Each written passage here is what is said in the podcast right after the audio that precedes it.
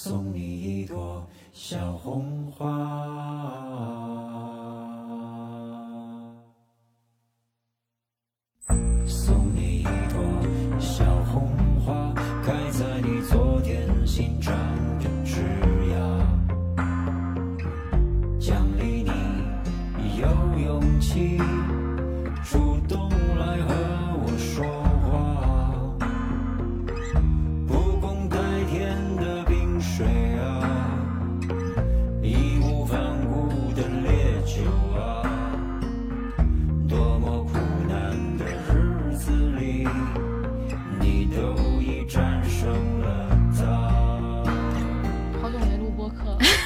生疏会啊，好紧张。业务生会了。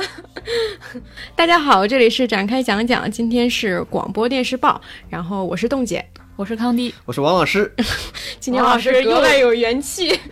上次也很有元气。再见的时候很有元气。对这次，上次被那听众评论，只有在说拜拜的时候很有元气。今天示范一个说你好的时候也很有元元气，对，呃，然后这一期比较特别，呃，特别的点是在于今天，因为大家知道我们十二月其实是做了年终总结之后就没有再录十二月的广播电视报，然后这一期的话，正好今天是二月的第一天，然后我们今天这期就是把十二月和一月的内容合并到一起，做了一个辞旧迎新广播电视报，做一个特殊的一一期，可能内容也会非常长。然后因为这期节目也是二零二一年的第一期广播电视报，呃，所以我们可能会在个人分享环节也会有一些对去年的总结啊，或者说是对新年的展望。呃，用一个关键词概括的话，应该就是舒适。本期节目由舒适自在的可持续品牌 Allbirds 赞助播出。好的，那么我们首先就先从热点部分开始，因为这一期是含了两个月的内容，所以热点部分也有一些是十二月的时候发生的事件。然后有一个特点就是，我发现今天再去看十二月发生的事件，就已经感觉很遥远了，就感觉好像已经是，当然也确实是去年的事情了。因为这段时间我觉得发生事情太密集了。对对对对对。然后第一个我们想聊的就是郭敬明呃和于震的道歉事件。这个事件最开始的时候是呃一封联名信，就是有大概两百人一起联名，就是说。要抵制郭敬明的作品嘛，因为他是一个抄袭惯犯，啊而且是被法院已经判定了这样的一个人，然后他的作品却还在院线上映，然后后来就陆续的就突然有一天他就发了微博道歉，向庄宇道歉了。这是之前他即使已经被呃判输了这个官司之后也没有做的一件事情，所以所有人都觉得非常的惊讶。然后之之后应该就是隔了一天。呃，于正就道歉了，然后之后引发的一个后续事件就是，当时郭敬明还在院线上映的电影《秦雅集》就很快速的就下线了，然后这是大概的一整个事情。然后这个事情的话，我觉得，嗯、大家一开始的时候，因为这个事情发生的还挺突然的，虽然那个联名信一开始也是有新闻，但是大家都没有往说这个事情会引发到一个什么样的结果上去想。但是郭敬明的道歉一出来，好像所有人一开始都是一个比较高兴的状态，因为觉得说，呃，好像。这么久以来，他一直都被认定的一件事情，终于有了一个结果，就是有一种正义突然得到了伸张的感觉。但是到这个事件的后半段，可能所有人都会感觉出来说，它不是这么的一简单的一个单纯的侵权案件了，它背后更像是有一些其他的因素去影响他去做了这样的一个行为。就比如说，他可能参加的综艺节目都会呃受到影响啊，比如甚至说他自己的电影会受到影响，所以他才会对这样一桩已经好很多年过去、很多年之前的一个事情去有一个回应。我觉得就是郭敬明、于正这个事儿，我觉得一个比较大的危险性就是现在我没有说这个侵权这个问题啊，就抛开侵权这个问题来说，它比较危险的地方就是这种政治，然后结合了比如群众的举报的力量啊，或者说一个群体性的暴力，包括就像之前让让一个人立马就可以实现社会性死亡一样，就是。好像就是打造了一个就是非黑即白，就是你有劣迹你就完全不得翻身的一个舆论环境。我觉得这个是最危险的地方，也是刚才就像冻姐说，实现了所谓的正义嘛，但这个正义的实现过程是程序上是有问题的。我觉得这个是它隐含的一个危险性，所以我看到，比如大家很很欢呼啊，很为这件事情开心啊，我觉得这个是其实这个事儿挺吓人的，对，嗯，就是你会发现它不仅没有正义，而且它送到你面前来的正义是有一种更强大的力量去造就给你的，只有他允许了，才会得你才会得到这样的正义。你通过司法判定是没有办法得到你希望的那个正义的。嗯，这个这个我觉得是这件事情最可怕的地方，因为我觉得郭敬明跟于震他们两个人，我一直以来都觉得他们有一种共通性，就是首先他们的创作生命是比较持久的，而且他们创作的审美是从头到尾是很统一的，就是除了抄袭这部分啊，其他的很多东西，包括像我上个月还看了就是秦雅集跟冷血狂宴这两部这两部电影吧。然后我是觉得他的审美啊，就是一直以来都非常的稳定，这是在可能其他一些创作者身上很难看到的一个特质。但是他们俩又有共同的特点，是他们又非常的精明，很很很很会算计。这是我觉得他们俩能够成为在这个事情爆发之前，他们其实在这个领域已经站得很稳了。他们甚至在某种程度上，他们的做法是是领先于这个时代的。但是他们之所以能够被推到这样的一个位置，嗯，也是有。它的原因的就是其实是时代选中了他们俩作为一个在这个行业或也好，或者说是在某些方面也好，是是作为一个成功的范例的，是他是宣告了说这样的人他其实是可以获得世俗意义上的成功的。然后只是在这个时候，可能由于一些其他的原因，或者说一些其他的呃外部因素，需要让他去做一个这样的道歉，他需要洗刷掉自己之前可能一些错误什么之类的，然后才。会有这样一个行为，他的他们的在这里栽的这个跟头，并不是因为他们品行的问题或者说道德问题而被终于说盖棺论定是这样一个人，这可能只是他们绊的一跤。他们在之前在这个路上是非常平坦的。所以我甚至有听说有人说他们俩其实是一个非常好的制片人，相对于很多不懂行、不懂这个创作规律的人来说，他们还是比较好的老板。我自己刚才突然发现，其实更多的就像我之前说过的一个一个。观点就是，并不是这两个人发生什么改变，还是正好这个世界的转动了一下。嗯，对，因为他们俩其实做这些事这样的行为，其实时间很长了。那他们在过去的时间里，一直其实是被鼓励的，一直没有遭受过这样的，呃，或者是不是像现在今天这么如此猛烈的攻击？那只是到现在，现在外部的环境变化了，嗯，才让这个转动到了他一个需要他们出来道歉的位置。所以。我觉得除了他们俩自身的这个原因之外，其实你呃，我大家可以反思一下，为什么在原来这些事是被是被鼓励的，是不被追究的？那是不是这个我们所有的人，或者是当时所有的人纵容了这些事情？那我们当时的想法会是什么样的？所以，也许到到了今天，我们对于这种版权意识、对于抄袭的观念，是不是发生了改变？我觉得这个是可能大家需要认真思考的问题，就是他们两个人究竟发生了多大改变？我觉得。反倒没有大家想象那么强烈。接下来就是我觉得可以聊一个本月的一个真的是大热点的几个事件，就是郑爽和华晨宇两个事情。然后我觉得这应该算是今年开年以来最震惊所有人的两个热点事件了。然后他们这两个事件有一个共同点，我发现很有意思。那天我看到一条微博，就是讲说现在明星的这种所谓的瓜，就是他们的这些新闻，其实。它很多已经不只是一个道德伦理问题了，它更多涉及到的是法律层面的问题。它其实背后可以折射出非常多的议题，可以去供大家讨论和思考。甚至说有一些法律的问题，甚至普法也可以在这个基础上去做。我觉得这个是今年这两个这两个所谓的瓜很很有意思的一件事情。郑爽这事儿我觉得很有意思，因为。之前这个是出来之后，然后正好有一位我前同事发了一篇文章，其实那篇文章是四年前做的，就是二零一七年做的一个采访了他父母的一个文章。我当时想起来非常有意思，当时那篇文章为什么没有发？因为当时编辑部会觉得那个文章不够丰富，因为只采到了他的父母，就是大概就是能了解一下他的原生家庭。对，但其实那个时候郑爽还是作为一个比较特别的。特立独行的人来这样，就是他并没有像今天，就是前段时间已经爆出了一个很奇怪的结果出来，所以那篇文章当时没有发。但是然后到今天四年之后，那篇文章发出来之后，你就发现那篇文章非常对，是当时呃唯一一个算是比较深度的揭示了这个他的这些来由的一篇文章。我就觉得很有感慨。我当时的感慨就是，原来对郑爽的印象就是他是一个娱乐圈里边难得的有个性的，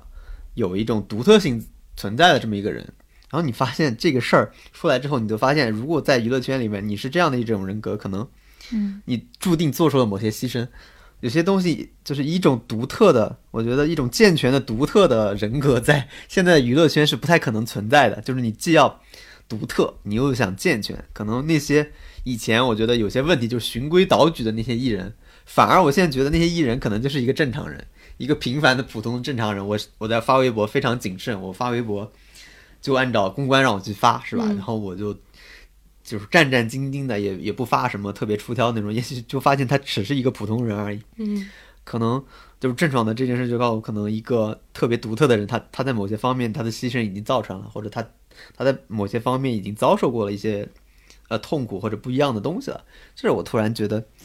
啊，我觉得挺感慨，就反正其实每个人都在受苦。我这个感受跟王老师很像，就是我会觉得现在其实因为每个艺人比较特殊的地方，就是他每个人背后其实都背负着资本非常巨大的期待嘛，不管他们自己入股的影视公司还是自己的经纪公司一样，他们其实是自己是股东的，所以他一旦他出现了问题，他做错事情了或者说错话了，他那一点点的事情都会引起一个非常大的波澜，就是影响到很多很多人，所以他要求他不能有任何一点污点，不然他就会糊掉，然后付出非常大的代价。那怎么办呢？就导致现在所有人都会，比如说像之前你就翻那些明星很早的微博，他会表达非常生动的有些人，但现在都变成每个人都是我不说话了，我就变成一个安全的 AI，然后我就不会出现问题。然后，但是其实郑爽就是一直是这个定律的反面嘛，就在很多人都已经变成这样的时候，他好像是没有变化的，一直一直是一个还是维持他原来那个样子的一个状态。他甚至还出演了今年那个献礼片，就是那个一九二一。嗯，对这个事儿让我非常的困惑，就在于，就是我们其实我们所有人嗯在他没爆出代孕这个事情之前，我们所有人都知道他可能有一些问题，就是不稳定的。他是非常不稳定。嗯但是我我觉得很很让我奇怪的是，就是一九二一依然选择了他去演这个嗯片子，就这个事儿。还选他做代言人。，对，这个是我觉得比较，就是一方面就就是很神奇，就一方嗯面我们所有人都知道啊，你必须要选择一个安全的艺人，在嗯这个环境当中啊，已经是个默认的定律了。但郑爽好像就一直在这个定律之外，嗯就不管是这些奢侈品还是这些剧，还在找他，嗯而且她的粉丝，包括她所代表的商业价值，都一直非常高。但如今她这个下场又说明了这个定律是牢不可破的，就。嗯就这个事儿很很可悲的地方就在于这里，就是一方面我们觉得大家都变成 AI 挺不好的，但是无数次的结论就证明还是变成 AI 比较好安。全。对，这好像之前比如说就剩几个另类了，然后那几个另类也不断的下场很惨。嗯。然后就导致就是说，我觉得这个会更加的加固这个逻辑。对对对我想的就是当时也是想到了这个事情，我觉得他能够被不断的被不管是资源也好，还是品牌也好去青睐，肯定还是因为他这个人身上那点特别的东西，呃，不管是能够吸引到特别的粉粉丝也好，还是说呃他是有有别于其他的女艺人的，就还是因为这个，我想的就是说，正是因为所有大部分人都成为了 AI，所以才让特别的那几个人显得特别的不一样。但是你要想在所有人都在做同一件事情的时候，而有一个人他不愿意去做这件事情，我们可能以前觉得说是这个人他可能有一个更坚定的自我，他更知道自己想要想要做什么。但是在可能比如说像国内娱乐圈这样的环境里，这样的人是很少的。大部分人他依然如果还是选选择跟其他人反方向，只能是因为他心里有一些实在是不能被同化的一些，不管是呃就是就是一种冲动也好，或者说是他自己从小呃习惯的一种生活方式也好，就是这个东西它是不可控的。嗯，他不能说是呃他他一一点都不坚定，他不是说一个我已经知道了其他人在做那个东西，我不想要像他们一样随大流，我要做我自己，非常坚定的去去去坚持自己，而是一个可能是天生的一个很野蛮的一个自我。这个野蛮的自我让它没有办法同化去。去成为一个商品，但是它所呈现出来的这个野蛮，最终会导致一些可能，比如像郑爽这个事情一样，一个不可挽回的一个悲剧的发生。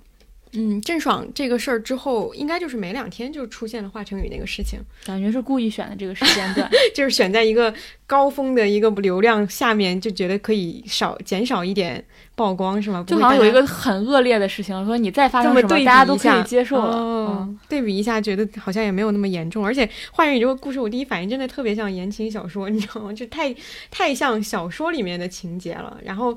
我看过很好笑的，就不是说张碧晨说自己他联系不到自己什么的，然后有人说你自己的那个微博上面不就写着你经纪人的联系方式吗？怎么会联系不到你？然后有人转发华晨宇那个斗牛，说哇这个歌还挺难的，一岁小孩真的会唱吗？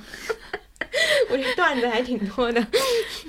到后面就已经变成了这样的一个事件了。嗯，嗯，但我其实看这两条新闻啊，虽然郑爽那个比较的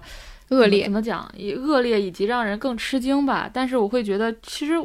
可能就是九零后这一代的爱情，包括婚姻和育儿，我觉得很可能是这个趋势。嗯就是你身边的朋友很多可能也是这样，我不是说都去代孕啊，但是都类似于就是比较的随意，比较的所谓的混乱，就是不是那么的标准式的规整的什么大家一起结婚啊，然后生孩子啊这种。这个关系更怎么讲，更宽松一点，就不一定是一个很传统的一个模式。反正我会觉得类似的新闻会更多，然后你自己生活当中遇到的也会更多。就是离奇的故事会变得多了。其实也不是离奇，就是不再那么传统婚姻的方式。我觉得我们不一定会在一个婚姻结构里嗯要孩子，嗯或者怎么样，嗯或者一定孩子是从小就是跟父母生活在一起的。刚看到这些新闻的时候，我我当时就是会很为那些小孩儿担心，嗯就是会觉得。你们父母怎么折腾都行，你们俩怎么折腾都行，但是你不要牵扯到孩子，因为老觉得牵扯到孩子是一个事关人命的事情，会是个特别重大的事儿。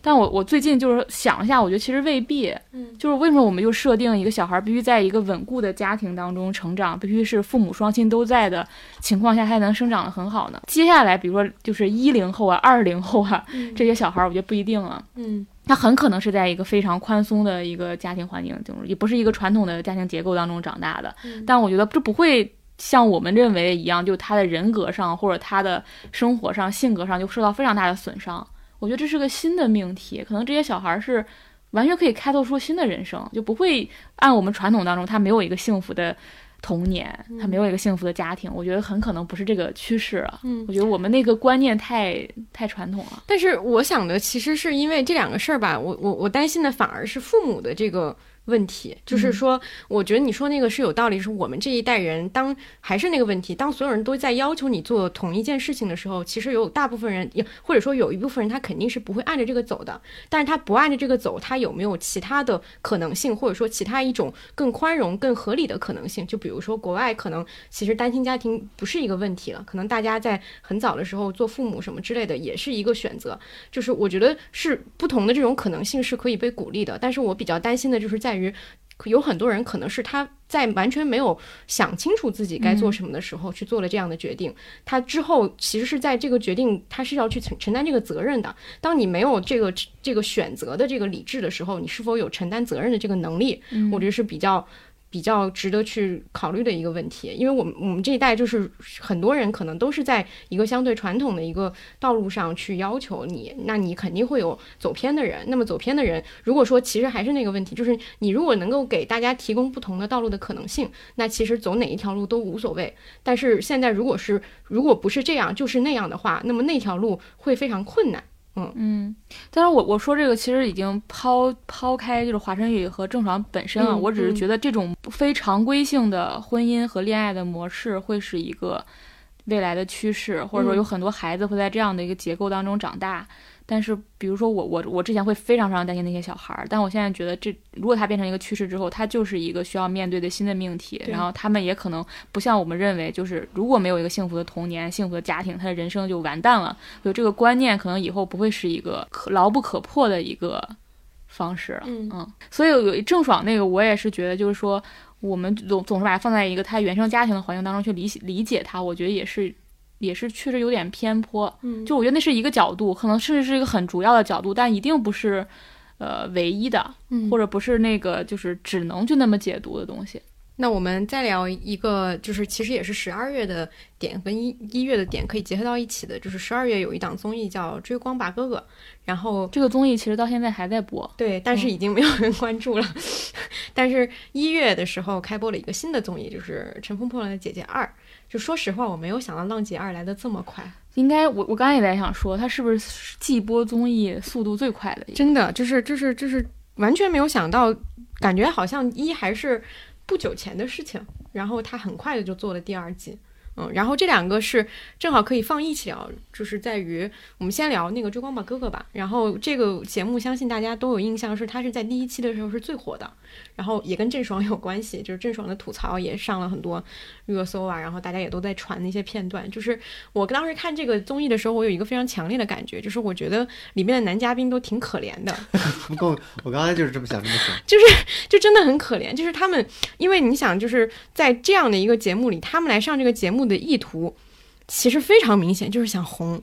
就是这个东西会比浪姐一那个阶段还要非常的赤裸。就是他们来上这节目的时候，他们为了想红，使尽了各种招数，而且有一些人还是觉得自己是就是用的那个方式是一定会红的。就这种过程被完整的呈现出来，然后观众都在嘲笑，都在都在都在觉得很搞笑的时候，你就会觉得他们很可怜。对，嗯，我当时看看了一些片段，我觉得都要流泪了，就已经四三四四五十岁的人了，你想想，还在以一种非常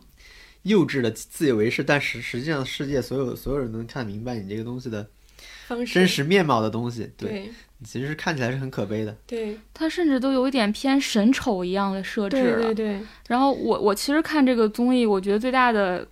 就是启发，其实男性也是男权社会的受受害害者，就是不，其实不光是女性的，就是因为男权社会的根本是在定义什么是阳刚气质，嗯。什么是男子气概，哎，什么是男最的，近的热点。对，什么是男的，那基本上这个定义的结果就等于了成功学。嗯。就是你女生，你可能比如说你没有呃长得漂亮，或者你没有呃有一个好工作，或者没有很早的嫁人，拥有一个幸福的家庭，大家可能觉得你是一个失败者。嗯，但是男的好像就是你没成功了就疯了，对，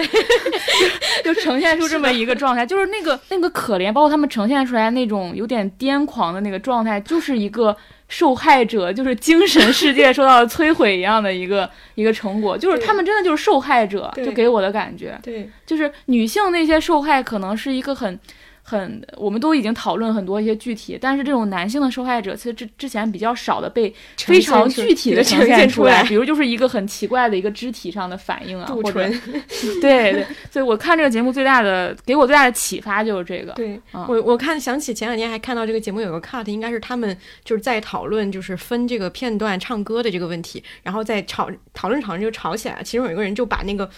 歌词那个截纸就摔到地上，然后另外有一个人看到他摔了也摔了，就是我就觉得这是一种我看见你就是开始发就是散发这种阳刚的这种气息了，那我也不服输，我也要做这个事情。他完全不是因为自己真正的自己也愤怒，而且男子气概这个事儿吧，就是说广一点儿，它它的影响不光是说摧毁了一批未成功的男性，或者摧毁了女性，那甚至是塑造了我们整个国家的这个 民族性格，你知道吧？你有时候看那些呃外交部的发言啊、包括一些央视新闻的微博，你不觉得他就是一种嗯，所谓在用阳刚气质来塑造了他这个人格嘛，他这个对外形象的人格嘛？对，我觉得这个最根本的可能是在是在这儿吧。嗯然后我我当时就是好像有发过一条追追光我哥哥的微博，然后当时看收到一条评论，我觉得特别好，可以在这儿分享一下。他说这档节目更像是男子气概对男性摧残的一个投影。他说，当你为拥有的人欢欣鼓舞的时候，这个群体里没有得到的人就要承受这个代价，而且还只能牙碎了往肚子里咽。就是其实他们是没有发声的途径的，比如这两年其实女性是有一些发声的机会的，但这一部分男性其实是不太有的。嗯甚至没有被看到的。对，嗯不光不太有，而且大部分男性自己其实没有意识到，嗯他是在这个里边儿。我觉得这相比于女性来说是一个挺大的区别，嗯就是反而我觉得这件事女性走在前面，就是她意识到我需要有有有这个需求，我我是其实在被很多规范和规则是压迫的，但男性其实并没有意识到这一点，就尤其是现在嗯对讨论这个女性权利这边是比较多的嘛，那男性反而会觉得，呃，有可能我是被攻击的，但其实他们俩面临，我自己会觉得。他们俩面临共同的一个一个敌人就是权力，嗯，对就权力是能造成一个人，甚至权力能把女性变成男性。对，就是如果一个家庭里面或者一个组织里边，女性是如果是掌握权力的人，那她就更像一个男性。嗯那这个其实，在很多的案事件里边或者例子里边，大家都已经发现了，包括刚才说的郑爽，就她其实如果掌握了一定权力或者掌握了一定社会资源，她会表现的更像男性的一些选择，对吧？嗯反而不像是女性的一些选择。那其实这个我们会发现，它跟性别的关联度其实不像以前我们想象那么大。嗯就它可能它关联度权力的关系对我自己会觉得跟权力的关系是更大的。嗯就包括男性，你刚刚男性其实我自己就大部分真的没有意识到，就是少部分人可能获得了权利，其实也是幸存者，他们也不能说他幸存者，他已经受到伤害了，只是他在这个他通过零，和游戏里边儿，对对，或者这种向上爬的这种游戏里边儿，他用这种方式来弥补，对相当于但这种东西注定只有少数人能够获得这种权利，获得这种。呃，所谓的一种幸存，但其实大部分人都是，就是你刚才说的那种受害者，嗯而且到现在其实没有意自己意识到，嗯对这个我觉得是这两这段时间，我觉得一个挺重要的转变，尤其是前段时间对这阳刚气质的讨论，我对我觉得是一个新的变化。是追光吧哥哥这个节目唯一的意义就是让这部分人被看到了。嗯我觉得不，起码是那一部分受害者被人看到了。嗯，起码有一些人会从这个角度去思考。对对对，嗯我还想到，就是我前段时间不是分享了那个微博上分享了戴老师说的一段话嘛，就是讲独生子女政策对女性生命体验的影响，大概就是说，因为是独生女，也被寄予厚望嘛，所以你一方面经历着女女性的生命体验，一方面你也经历着男性的生命体验，因为嗯你父母会望把你当成男孩儿一样培养，对吧？嗯？然后当然有个评论，我觉得很适合刚才你说的那段话，就是他就说其实是更这种这种状态，其实更接近一种真正人的经验，就是你一部分你相比男性相比，你可能有更强的包容性，但这个东西可能也未必是男男生所具有的这种特点，它其实更更多的是像一个普世的人嗯。靠拢的一个品质，嗯。就是他说就像女性看耽美一样，就是你带入的其实不是里面任何一方，你带入的是整个整体，就是兼具阳刚也兼具细腻的一对情侣。嗯。就这个好像是。就是更完美意义上的人吧，就是他的嗯。性，我们所谓传统那种性别特点不是特别的突出，嗯，嗯，所以你觉得好的人，其实他更接近的不是说更完美的女性或者者更完美的男性，他就是一个完整的人，对对，更嗯完整的人，对，好的，呃，然后我们最后一个热点是，哇，今天看也已经感觉有一段时间了，就是大家应该记得这个月初的时候出连续出了几个事情，就是对拼多多一个女孩因为加班猝死的这个事情，其实是引发了大家对于整个大公司和所谓的打工人的这样一个整体的一个呃反响。这个事情我觉得很契合的是我们年终内容的时候，我们之所以把系统那一篇放在这儿，也就是觉得说这个问题之后会越来越严重。对，嗯，我觉得它会是一个不是说这个月的热点，我觉得它接下来一两年都会是一个很核心的命题，因为这一代人就是到了这个时候了，就是他已经到了这样一个点了，之后会可能持续的出现这种问题。对，当时 看完，我当时看了一篇文章，叫《我在拼多多的三年》嘛，啊，我也看了就那个人说了就，我就看了一个比较完整的整个关于这个是如何从对一个人从身体到食物再到你的社会关系完整的剥削的一个流程。对，当我时候看完我就很吃惊，就之前我们还聊过社畜，嗯聊过职场剧，我说那职场剧现在拍的是什么鬼？嗯你的现实生活已经距离你的职对远远的把你的职场剧甩在后面了，嗯你根本就不是一个同一个时代、同一个段位、同一个所谓的剥削程度的事情。嗯就现在的职场剧里边还在说那些温情脉脉的，还在说上下级的，嗯呃这种关系，但其实现实生活已经走到这么远的地方了，这个当就让我很吃惊，就是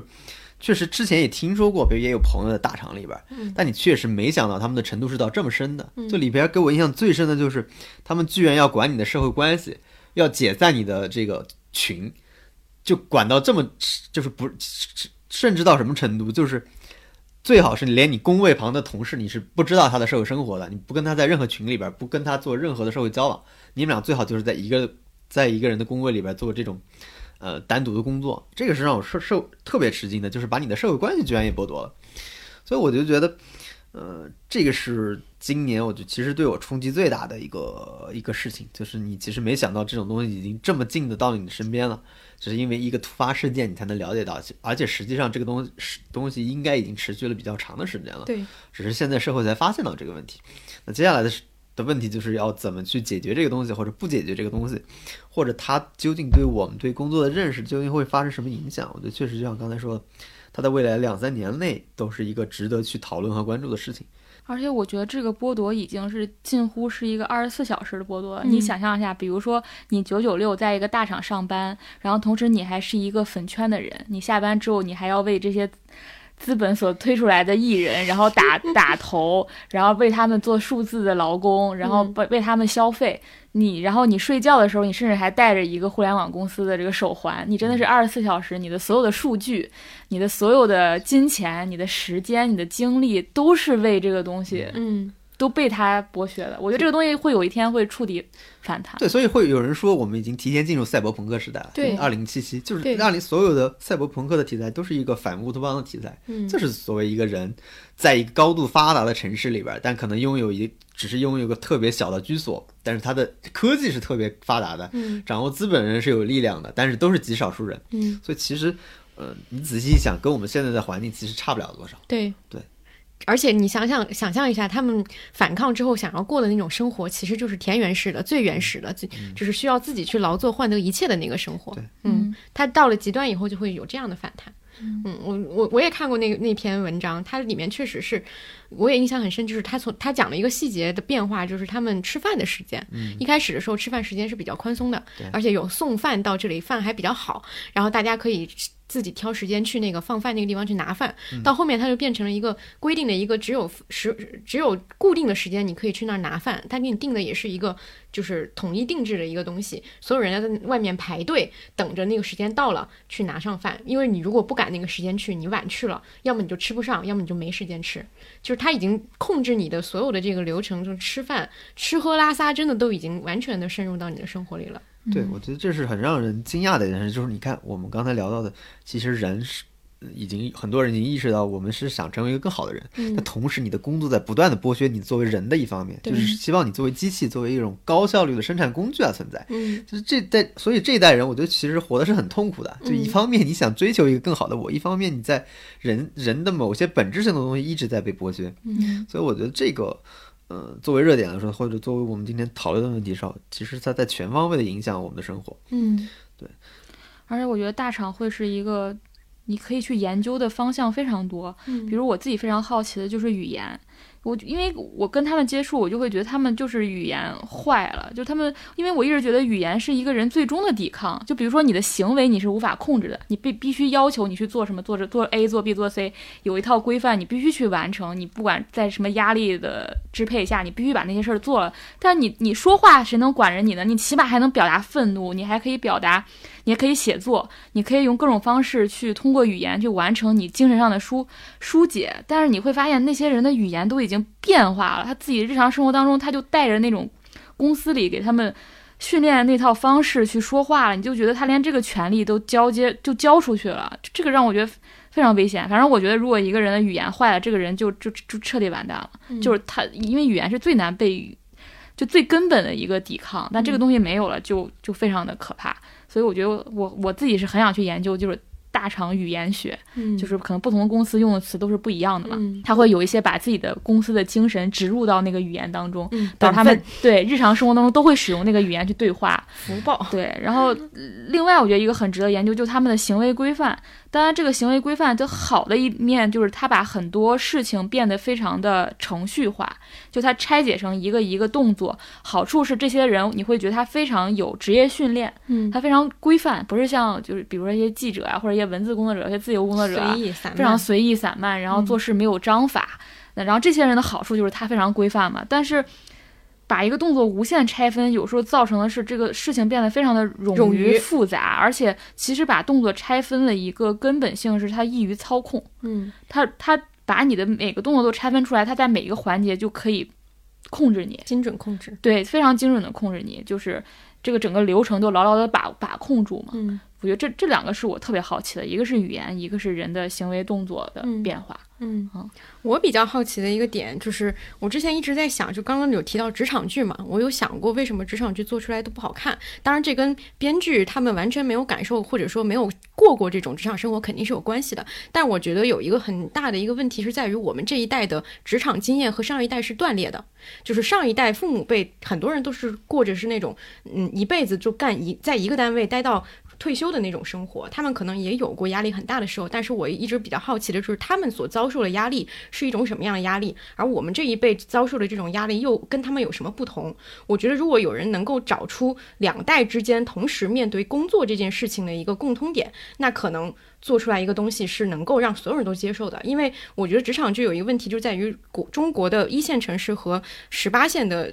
城镇，它之间的差异实在是太大了。如果今天是一个小小地方的人，他可能完全不会理解所谓的大厂生活是什么样。你做一个这样的东西，可能他们就完全不知道到底为什么人会这么痛苦。但是我就在想的是，这如果说能够找到，我之前想过，因为父有可能有一些父辈他们是在那种工厂里生活，如果是工厂的流水线，那么跟今天的大厂的螺丝钉是不是有共同性？我我我我就觉得这个，嗯我觉得一个区别是那个诱惑级别完全不一样，或者那那个奖惩惩机制是完全不一样。比如你在一个，呃，我们父辈在一个单位当中，比如他几十年都在那里，他的上升途径非常的明确，就是你你今天可能是个科长，你下一个是个什么什么长，就是非常明确，你这样是一个攀爬的机制。但是大厂所所给你鼓吹的那套价值观是，你上了火箭了，你为什么不拼命呢？你你今天拼命五年，你可能能拿到一个极高的回报。比如前段时间那个蚂蚁金服出事情嘛，那那那是一个非常大的一个变化，就是你本来你的期权你可以兑现了，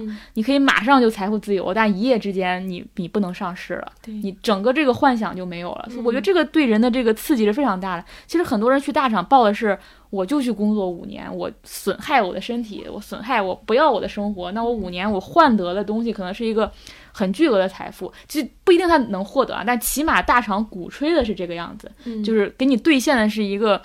好像是一劳永逸一样的人生，所以我觉得这个是跟那一代特别不一样，就那一代没有被这种东西。鼓吹过呀，就是你父母从来没有想过说，我在这儿工作多少多少，然后我可能人生彻底发生翻天覆地的变化。嗯，但我们这一代是被这种东西所教育的，就是你去了创业公司，你。就硅谷那那种方式嘛，你再也不一样了，像买彩票一样，它鼓励的是你一个一个空幻的，但是很极有可能实现的一个重大的彩票，对，重大的一个奖项，对，而且你你你好像就被打了鸡血一样，你就觉得那你的人生是在飞升之中了。但我觉得我们父母那代人就是像上台阶一样，对，一点点点点上，这一代人就是飞上去了，嗯。热点部分我们就大概先聊到这儿，我们接下来进入吐槽环节。哇，这个月吐槽的东西好多。我们先从呃电影部分开始吧。然后呃，第一个是呃送你一朵小红花。嗯，这个片子的票房还挺高的，十几亿了吧？对对，嗯。我现在分享一个特别好笑的，就是因为我我最近喜欢，就是我看完一个电影之后，我要去短评豆瓣短评当中找一个我觉得说的最好的。嗯，就特别讨厌那种特别正经的。写短评了，因为就短评了，我觉得不用特别正经，因为写特别好玩。有个人说，呃，易烊千玺在模仿周杰伦演戏，就如果你看的话，你会觉得这个表达特别的准确。就是周杰伦就那种，就说话声音那种含着，然后那种屌屌的样子，不愿理你那种。我有有画面了。对，然后他全程都是用这种。但是你能感觉他很认真，因为他专门为这个人物找到了一种说话的方式。哦，我不知道他有没有借鉴周杰伦，但他那种说话的方式无间无限接近周杰伦。对。然后这个电影其实前半段我看的时候，我觉得非常好，因为它前半段给我这种感觉就是，呃，它非常接近我们看欧洲或者美国的那种青春片。就以前我们上大学的时候不是经常看那种片子嘛，就非常的明亮欢快，然后会有那种。很青春、恣意飞扬的感觉，包括他那种家庭的温馨感也做得特别好。我其实很想在国产电影当中看到那种普普通通、没有那么多故事的家庭，就不是说我们家庭什么分崩离析了，然后父母之间关系很复杂，就是那种很简单的中产，就是可能还没有接近中产，就是很。对，很小康的一个家庭，然后父母也很恩爱，然后也没有那么多的故事，就是最最普通、最最朴实的那种家庭。然后，但是都很又很乐观。我觉得这个片子就是呈现了这么一种家庭的氛围。然后，而且我是在跨年那天晚上看的嘛，其实它能给你前半段是给你提供了很高的这种情绪价值的，不管是呃男主女主之间的这种。呃，青春的这种可能都没到恋爱，这种青春的友谊、青春的这种暧昧暧昧的关系，然后包括这种家庭的温馨感，是让你非常非常愉悦的。尤其在这一年的这么一个背景之下，就看到这种人和人关系的美好，还是很好的。包括他有有一些很小的洞察，是很很有意思。比如易烊千玺这个人，这个男孩这个角色，是我们每个人上学的时候都会。班里有那种男生，嗯，就那种不太爱说话，但其实内心其实是很细腻的，但但永远保持一副酷酷的样子，嗯，呃，然后头发头帘永远是挺长的那种，就是总是会遇到这样的男生。包括呃，里面有一个细节我觉得特别好，就是他们俩第一次算是约会的时候吧，然后那个女生放了一个屁。然后当时那个导演出来的阐述是，他就说那个女孩是三岁就癌症还是五岁就癌症，就她早都活明白了，她不会在意在跟一个人的社交当中，她还在意这么小的一个细节。她她包括她那个性格也是非常快的就把这个事情就处理掉、化解掉了。就是我觉得它里面充满了这种小洞察，其实这种小洞察也是在韩延过去的片子里一直都有的，嗯，比如肿瘤君啊什么，因为他就喜欢那种有一种动画感的那个东西在。但是它后半段非常非常的差，就是整个就崩坏掉了。就是那个电影有两个多小时吧，但至少有三十分钟的戏，我觉得都是要不可以剪掉，要不可以重新写的。因为为什么这种片子很容易到后半段崩呢？因为你进入到中后半段，你其实进入到了一个你要去把这个主题往下深入的一个过程。嗯你要呈现问题，你不一定要解决它，但你要提供一个人物的出路。这个这个过程，你再靠你的巧思、靠你的小洞察、靠你的小趣味是解决不了的，因为它根本性要靠的是你对这个主题的理解和认识，包括你的调查、你的深度挖掘。这些东西如果没有的话，你就会用最偷懒的方式，比如你就会上价值、煽情，用强设定或者那种平行时空啊、什么奇幻啊这种这种东西往里面加。然后观众在这个时候，因为他比如说前半段你做的很好，他已经进入到那个故事了，但后半段你完全把这部分没有给人物找到一个很好的解决的过程当中，就是会引起大家很情绪的这种反感。对我发现这个电影就是这样，很多人就是看着看着还是很喜欢，一到后半程就非常非常不耐心。你就是要一个、真的像一个气球一样，你慢慢的泄气的过程，就是看这个电影的观影的过程。然后我觉得这个问题跟《消失的情人节》就是台湾拿金马奖的这个片子非常非常像，就是我我觉得这两部电影给我的感受是非常一致的，嗯。都是到后半段之后，你就觉得整个片子就接近崩坏的一个过程。嗯。然后另外就是你会发现，就是韩延好像是找到了一种类型，嗯。就是病友片儿，然后他一直在拍这种跟癌症题材相关的，好像是因为嗯。他的家人里面有一两个亲戚都是得癌症的，好像就就是我觉得这也是一个很有意思的现象，就是他也是类型片导演嘛，他找到了一个自己的类型，然后嗯一直在往这个类型上去创作。嗯嗯，你会发现，我是你说到癌症这个，我就想起来，最近不是院线有几部片子都是跟癌症相关的嘛？对，就是机魂也是，对，我就想起之前我们就是吐槽韩剧什么绝症梗什么的，但是我最近你你会发现，最近当这个事情不再变为一个热门话题的时候，再次把它拿回来，它又是有效的。嗯因为这个生病这个事情，其实你现在会知道说它有多么的常见，然后它能带来的人的情感的冲击又是有多么的强，嗯它其实是一个非常好的一个戏剧的一个一个一个方式一个手段。对，嗯而且癌症这个是一个很好操作的现实主义题材，对或者说一个门槛比较低的现实主义题材。嗯，对我我没看小红花，但是《像是情人节》我也看了，就是我确实也有同样的感觉，就是他拍所有的可爱的、温情的人与人之间交往那部分都非常的动人，就是你会觉得很有生活质感，你看着也很开心。但是当这部分最后要落到他所有的这个主题，因为它是个爱情故事，当落到那儿的时候，我看到豆瓣有很多短评都在质疑这个男主角行动的合理性，因为他其实是一个有点像偷窥狂的一个设定。虽然我跟踪狂，对，跟踪狂就是他是单恋嘛，就是其实这就很取巧，在于你拍一个爱情片儿，你没有拍这两个人为什么相爱，你拍的是一个单恋，然后最后你让女主角的这个爱情变得特别的顺理成章，就是哦，我终终于发现有一个人这么默默爱着我，然后我也爱上他了，就是这么很很快速的在后面的可能十分钟左右就把这个整个电影应该要主要去完成的这件事情给解决掉了。他是用了很多的手段去去去弥补这个事儿的，我就觉得这个确实是有一点让人失望。嗯，这部电影我觉我最好奇的地方啊，其实是金马为什么选择它当了最佳影片。我特别希望有个人去，不管是通过采访还是通过分析去回答一下这个问题。嗯就我的唯一猜想就是它有一点点工业的影子，而工业在台湾台湾电影当中是很罕见的。对没有被太被被大力鼓励的一个类型。对，嗯然后这个片子我觉得还有一个比较让我唯一惊喜的地方吧，其实是它那个片名的文字游戏，嗯就是不一定是情人节，也嗯可以是情节。嗯，对，人消失的啊嗯，对，这个我觉得很有意思。对，嗯然后另外其实那个慢半拍，也有一个人慢半拍，一个人快半拍，这个设定其实能能出特别多好玩的东西对，但是它没有，就是。它其实没有跟消失的一天就强烈的去绑定，或或者说做做出这种，呃，戏剧上的联系。这个梗，韩剧、爱情剧编剧都不会只写的这么简单。对，就明明是一个很好的 性格设定上的设定，又能跟这个奇幻的设定绑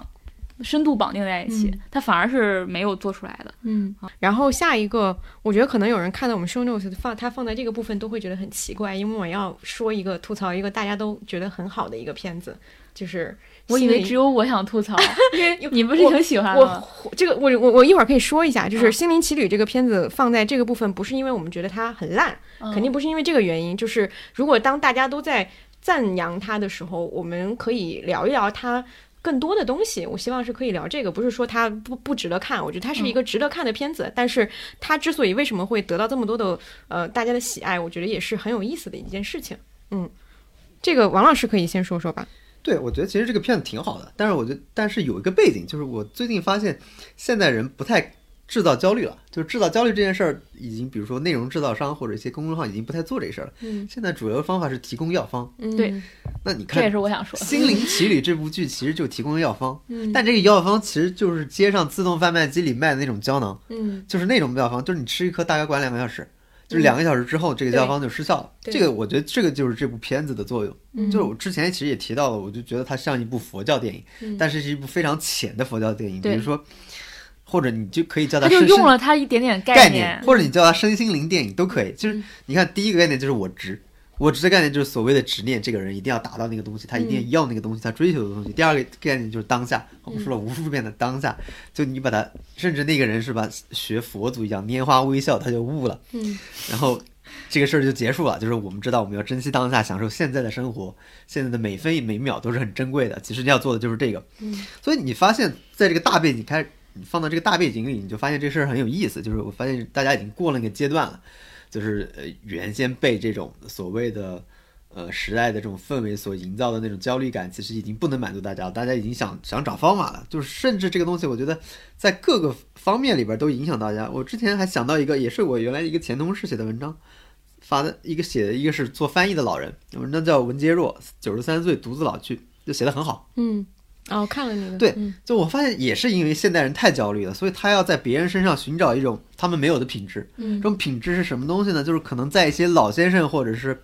老一辈人身上还存在的，就是这个时代包括滑冰也是嘛。都一样，就是嗯我们这时代已经缺少的，甚至大部分年轻人没有的，比如说对于某种永恒性的东西、某种持久性的东西、对，某种持某种持续性的东西。所以你去看看那篇文章的结尾，其实写的很好。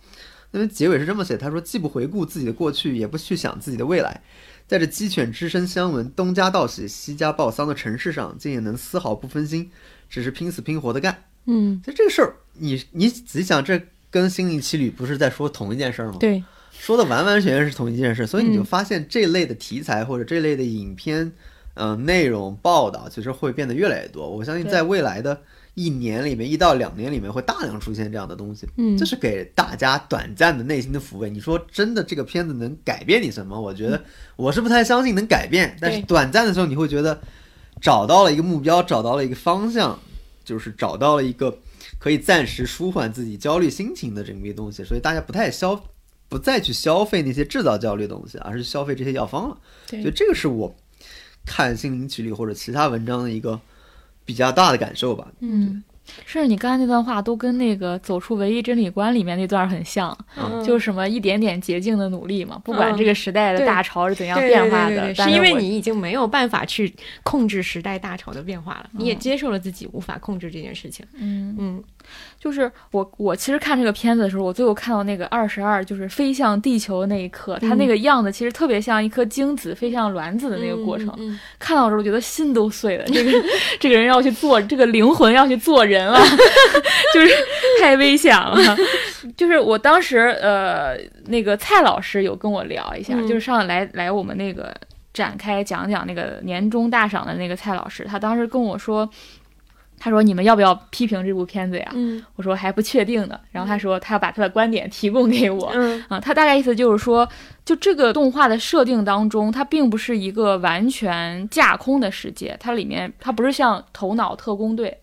是《头脑特工队》对它并不像《头脑特工队》一样，它是抽象地讲一个人的情绪，嗯对吧？其实里面那个男主他的设计是有肤色、有阶级的，嗯他是一个很具体的生活。刚开始他甚至在一个白人的老师的环境当中给他提供的 offer，他拒绝了嘛？他是在一个很很很具体的社会当中，但是你最后在这样一个社会环境当中，你直接去歌颂生活之美，其实是有点危险的。嗯对他的他的大概的观点是这样子，其实我也我也会有这种感觉，包括像刚才跟王老师王老师说那个也是我想说，就是包括我在那个年终总结也讲过，就是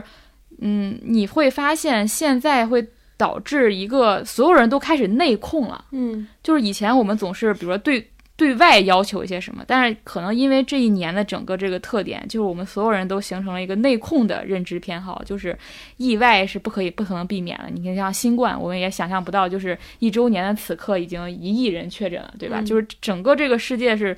疯狂，那你唯一能去控制的东西就是你去接纳它，嗯接纳这个事情的不完美，然后你把心灵层面的追求当成一个现实困扰的一个解药。所以在这个环境下，就像正念啊、冥想啊这种所有跟身心灵相关的安顿、安顿自己身心灵相关的技术，都会得到一个广泛的关注。嗯都往那个内部去想，而不不像对外提出问题了。呃，最后你会发现，梦想实现依然是一场虚空，你还是要寻找生活里的火花。嗯就是这个结论，我觉得是很危险的。嗯如果它只是一首诗，花一世界，我说嗯它还是、对。它可以，但它放在它这个片子是非常具体的社会环境的交代，就嗯。包括是在纽约还是在什么一个具体的城市，嗯。然后一个人，一个黑人，嗯。还是，然后你看他那个周围的环境当中也也基本上很多都是黑人的一个环境当中，然后他去给了这么一个结论，嗯。我们就只能内控了。我觉得确实是因为我当时自己看这个电影的时候，我觉得他还是就是确实是得到了抚慰，但是这个事情就属于你出了电影院一想越想越不对这个事儿。我觉得有一个点是前两天我看一个书里，呃，我之后会聊的那个书，就他有提到说文学的一个转变，就是说在上个世纪八十年代、九十年代，我们都推崇什么样的主人公？你会发现它是跟当时的整个社会的有没有信仰这件事情有是有非常大的一个关系的。比如说像《平凡的世界》里面那个男主角，他鼓励的就是说，所有人都应该去努力奋斗，你只要奋斗，就会提供给你一个合理合法的途径，你去出人头地。所有社会全社会人都相信这一点，所以这样的人物会被得到大家喜爱。然后到了九十年代，可能大家就。各各种意义上、层面上都遭受了一些重创，比如说像改革开放啊什么类似这种。那那个时候大家喜欢的是什么人？就是贫嘴张大民，就是不管怎么样，你活着就好，每天开心就好，就是这样的一个人。他也是往往内去收了手，嗯然后再往后发展，比如像经济发展、改革开放之后，你会发现他的推崇的人物就变成了一个很精明的去算计的，或者说是去。钻空子的一个人，是个是一个成功人士。这个成功人士他的道德一定是不完美的，但是这样的人会被大家所推崇。然后就是他有这样的一个变化途径，我觉得是跟今天你去看也是相关的。我觉得《心灵奇旅》就是一个这样在呼应了说整个的这个社会已经像刚刚说的，已经往大家都开始往内内了以后，他给你提供一个这样非常舒适的一个安慰，然后会让你觉得非常的舒服。然后这个是第一点，然后第二点我想说的是，其实。其实，如果是看日韩剧比较多的观众，就会发现这样的药丸在日韩剧里做得更好。就是它确实，因为东亚社会，我觉得这个这个会持续的更久。就所谓的这种焦虑和外界的不可控，以及自己的渺小性，其实是东亚社会会体会的会比欧美更加的深刻的。嗯，然后所以这样这样的作品也一直都有，就是韩剧里有大量的这样的。个人抚慰型的作品，而且都做得很细腻，也很深刻。他从家庭、从友谊、从爱情各个方面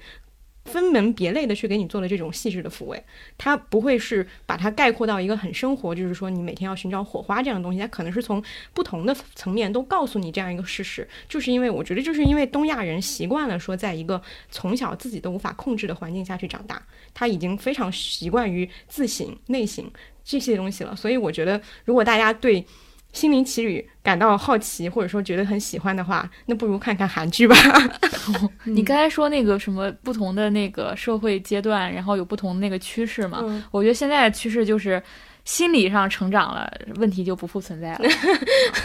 对，那我呃接着也说一个院线电影吧，也是一个我觉得放在这儿放在这个栏目下会有很多人觉得有意义的一个点，就是《吉祥如意》，就是大鹏导的一个新电影，应该是刚刚上映没几天，然后现在的豆瓣评分还是八点一，当然它已经是降过的一个降一个水的，对、嗯一个水平了。然后《吉祥如意》这个电影，呃，它我首先先介绍一下，因为我在看之前我也不是特别清楚，呃，它到底讲了一个什么故事。然后我先介绍一下，它其实是由两个部分组成，前半段是叫吉祥，是一个二十多分钟。呃，半个多小时吧，一个短片，然后后半部分叫《如意》，它整个加起来也就八十分钟，是一个蛮短的一个电影。然后前半段是一个讲的是东北呃农村的一个家庭故事，它有点做成是像纪录片的一个形式。后半段是大鹏本人出镜，他等于说是呃就是。平射了自己的电影，然后讲了就是拍摄前半段那个片子的一些过程和他自己是怎么参与其中的这样一些东西。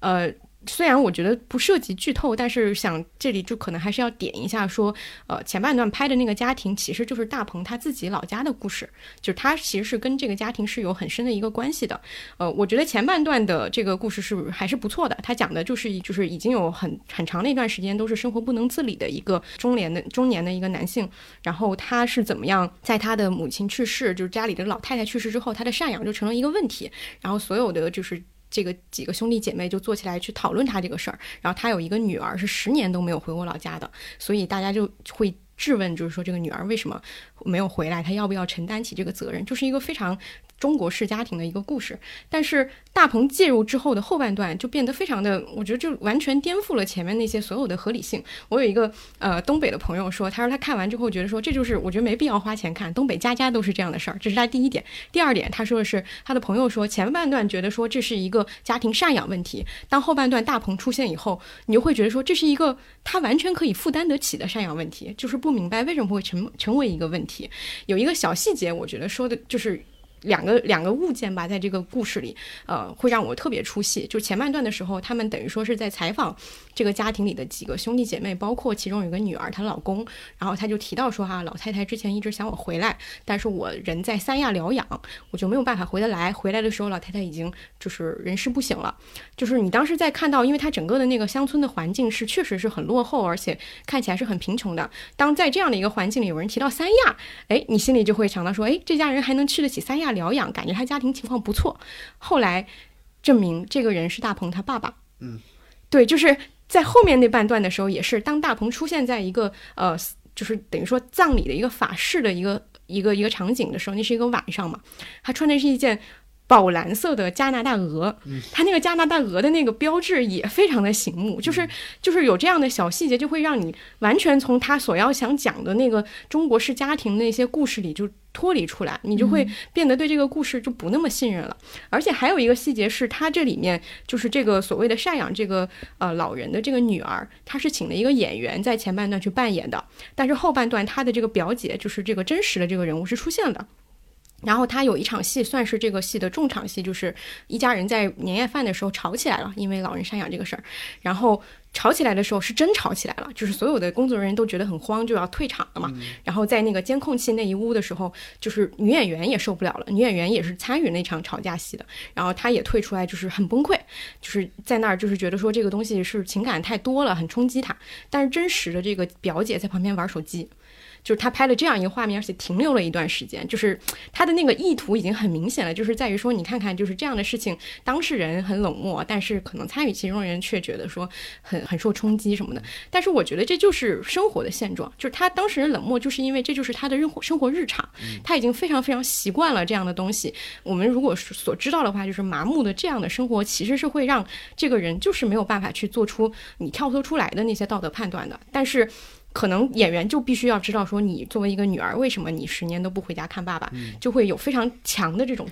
道德镜头。对，就是演员他其实是做出反应嘛，对。表演其实本质上是一种反应嘛，就是他会很，比如他的感受力会被放大呀，他的情绪也被放大，但其实真实生活里的人有时候其实有一种被长期捶打之后，他麻木感麻木，真的是麻木感。很很钝。对对嗯。对对对，所以我就觉得，反正这样一些细节吧，我就还是觉得这个电影，当然他回能回去拍自己的这样一个所谓的家庭，其实是一个蛮有勇气的尝试，但是可能就是因为这些细节，还是让我觉得稍微有一点出戏。另外就是我想到关于这个电影，我想到的一个事情就是说，我就在想说，现在我们会不会有一种心态是，当别人在拍他们的家庭的时候，我们在看他们的家庭故事，我们好像又从他的家庭故事里得到了一些什么启示，但是这些启示好像只是为了让我们自己更安慰一些，而不会对我们自己的生活产生任何的影响。就是当我们因为大鹏和我们大部分人一样，就是属于他是一个成年之后就离开了自己所谓的故乡的一个人，嗯，然后他通过这样拍一个纪录片的方式，可能是回去跟自己的家庭又再次产生了联系，他又重新有一个和解的态度。但是大部分人其实是没有做这样的事情的。我自己的感受就是觉得说，与其呃，在这样的地方称称颂、称赞这种所谓的家庭的真实性，不如你自己回家跟自己的那些你你过年时候非常烦的七大姑八大姨好好的聊一聊，了解一下他们的生活是什么样的，可能对于你的帮助也是一种更大的东西。就是我很嗯担心说，大家在看这种片子的时候，获得的是一种替代性的情感抚慰。嗯，啊、你愿意好去像你就理解你的家人对对，但其实你可能并没有做这样的事情。嗯，我觉得这个还是一个蛮大的区别，就是就这种真实的体验和替代性体验，我觉得还这这个可能是我自己想的东西啊，但是我就是觉得说，还是应该多去做做自己跟自己家庭的连接。嗯，你说这个的时候，我本来在想今年春节的时候做一些策划嘛，当时我就有两个想法，但因为今年国家 鼓励大家就地过年，可能嗯不会、不会出现这样的现象，因为过年是大家一个密集跟父母唯一密集跟父母相处的一段时间。我当时就想，第一是你其实是可以跟你父母，嗯，做一个对话。然后你你，但是你去直接对话又很尴尬嘛，所以你其实可以自己，比如我就拍一个 vlog，就是我跟我爸妈的一场聊天，嗯然后或者我又录一期播客，我跟我妈录一期播客，嗯我跟我爸录一期播客。对当它带有某种这种，不管说表演性，还是说你要分享到社交网络的时候，你好像更容易去做这件事儿。对对对对，对我当时想，这个好像之前也有人做过这种形式的内容。第二点，我觉得其实可以做一个，就是你自己做个 PPT，嗯。然后你跟你爸妈讲清楚你在做什么，嗯，你的工作是什么意思。是其实很多人，尤其是大家在互联网大厂工作的，比如一些做品牌的、做运营的、互联网运营的，嗯父母完全不知道那东西是什么，嗯。他们的人生当中就没有出现过。嗯。他可能知道那个 app 是你的公司，但他其实并不知道你你具体在做什么工作，嗯。他其实很难理解的。嗯。然后你去把这个，你去给你爸妈讲清楚你的工作到底是做什么，我当时会觉得这个还蛮好玩的啊，对对对不管是拍下来啊，还是怎么怎么样。嗯或者很有意思的东西，但是可能今年春节又实现不了。但是我会觉得这我们可以把父母，嗯，就像当时马莎莎做那个内容一样，就是你可以把你的父母 做成一个内容。对，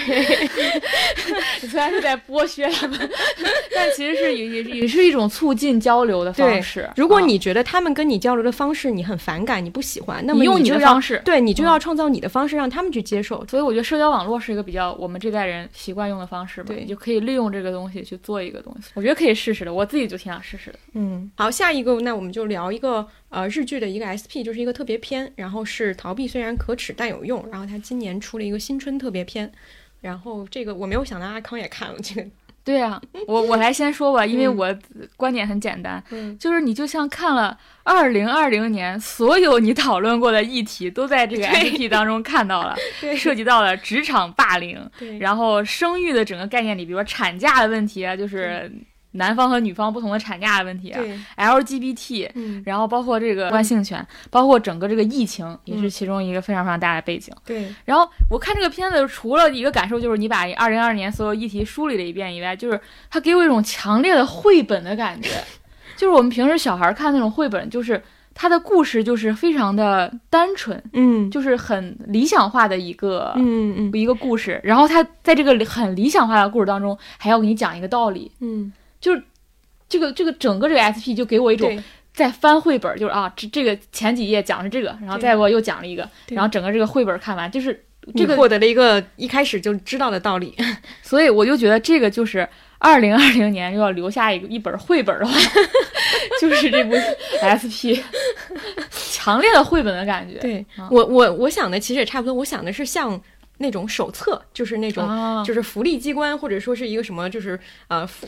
就其实是是一样的，因对为那些对对对对福利手册很多时候它会借助插画的形式。对对，它就是非常强的一个目的，然后非常简单的剧情，告诉你一个你必须要知道的一些小道理。而且他告诉你不是一个啊，他嗯告诉你无数个道理。对你从打开的那一分钟就开始接接受受他他对你的讲道理，然后他所有的那个，但他讲道理的方式就是一个插图，对。就是一个简单的插图，一个一就是他们俩的夫妻就像那个插图里的两个主人公一样，对，就是基本上也没有什么。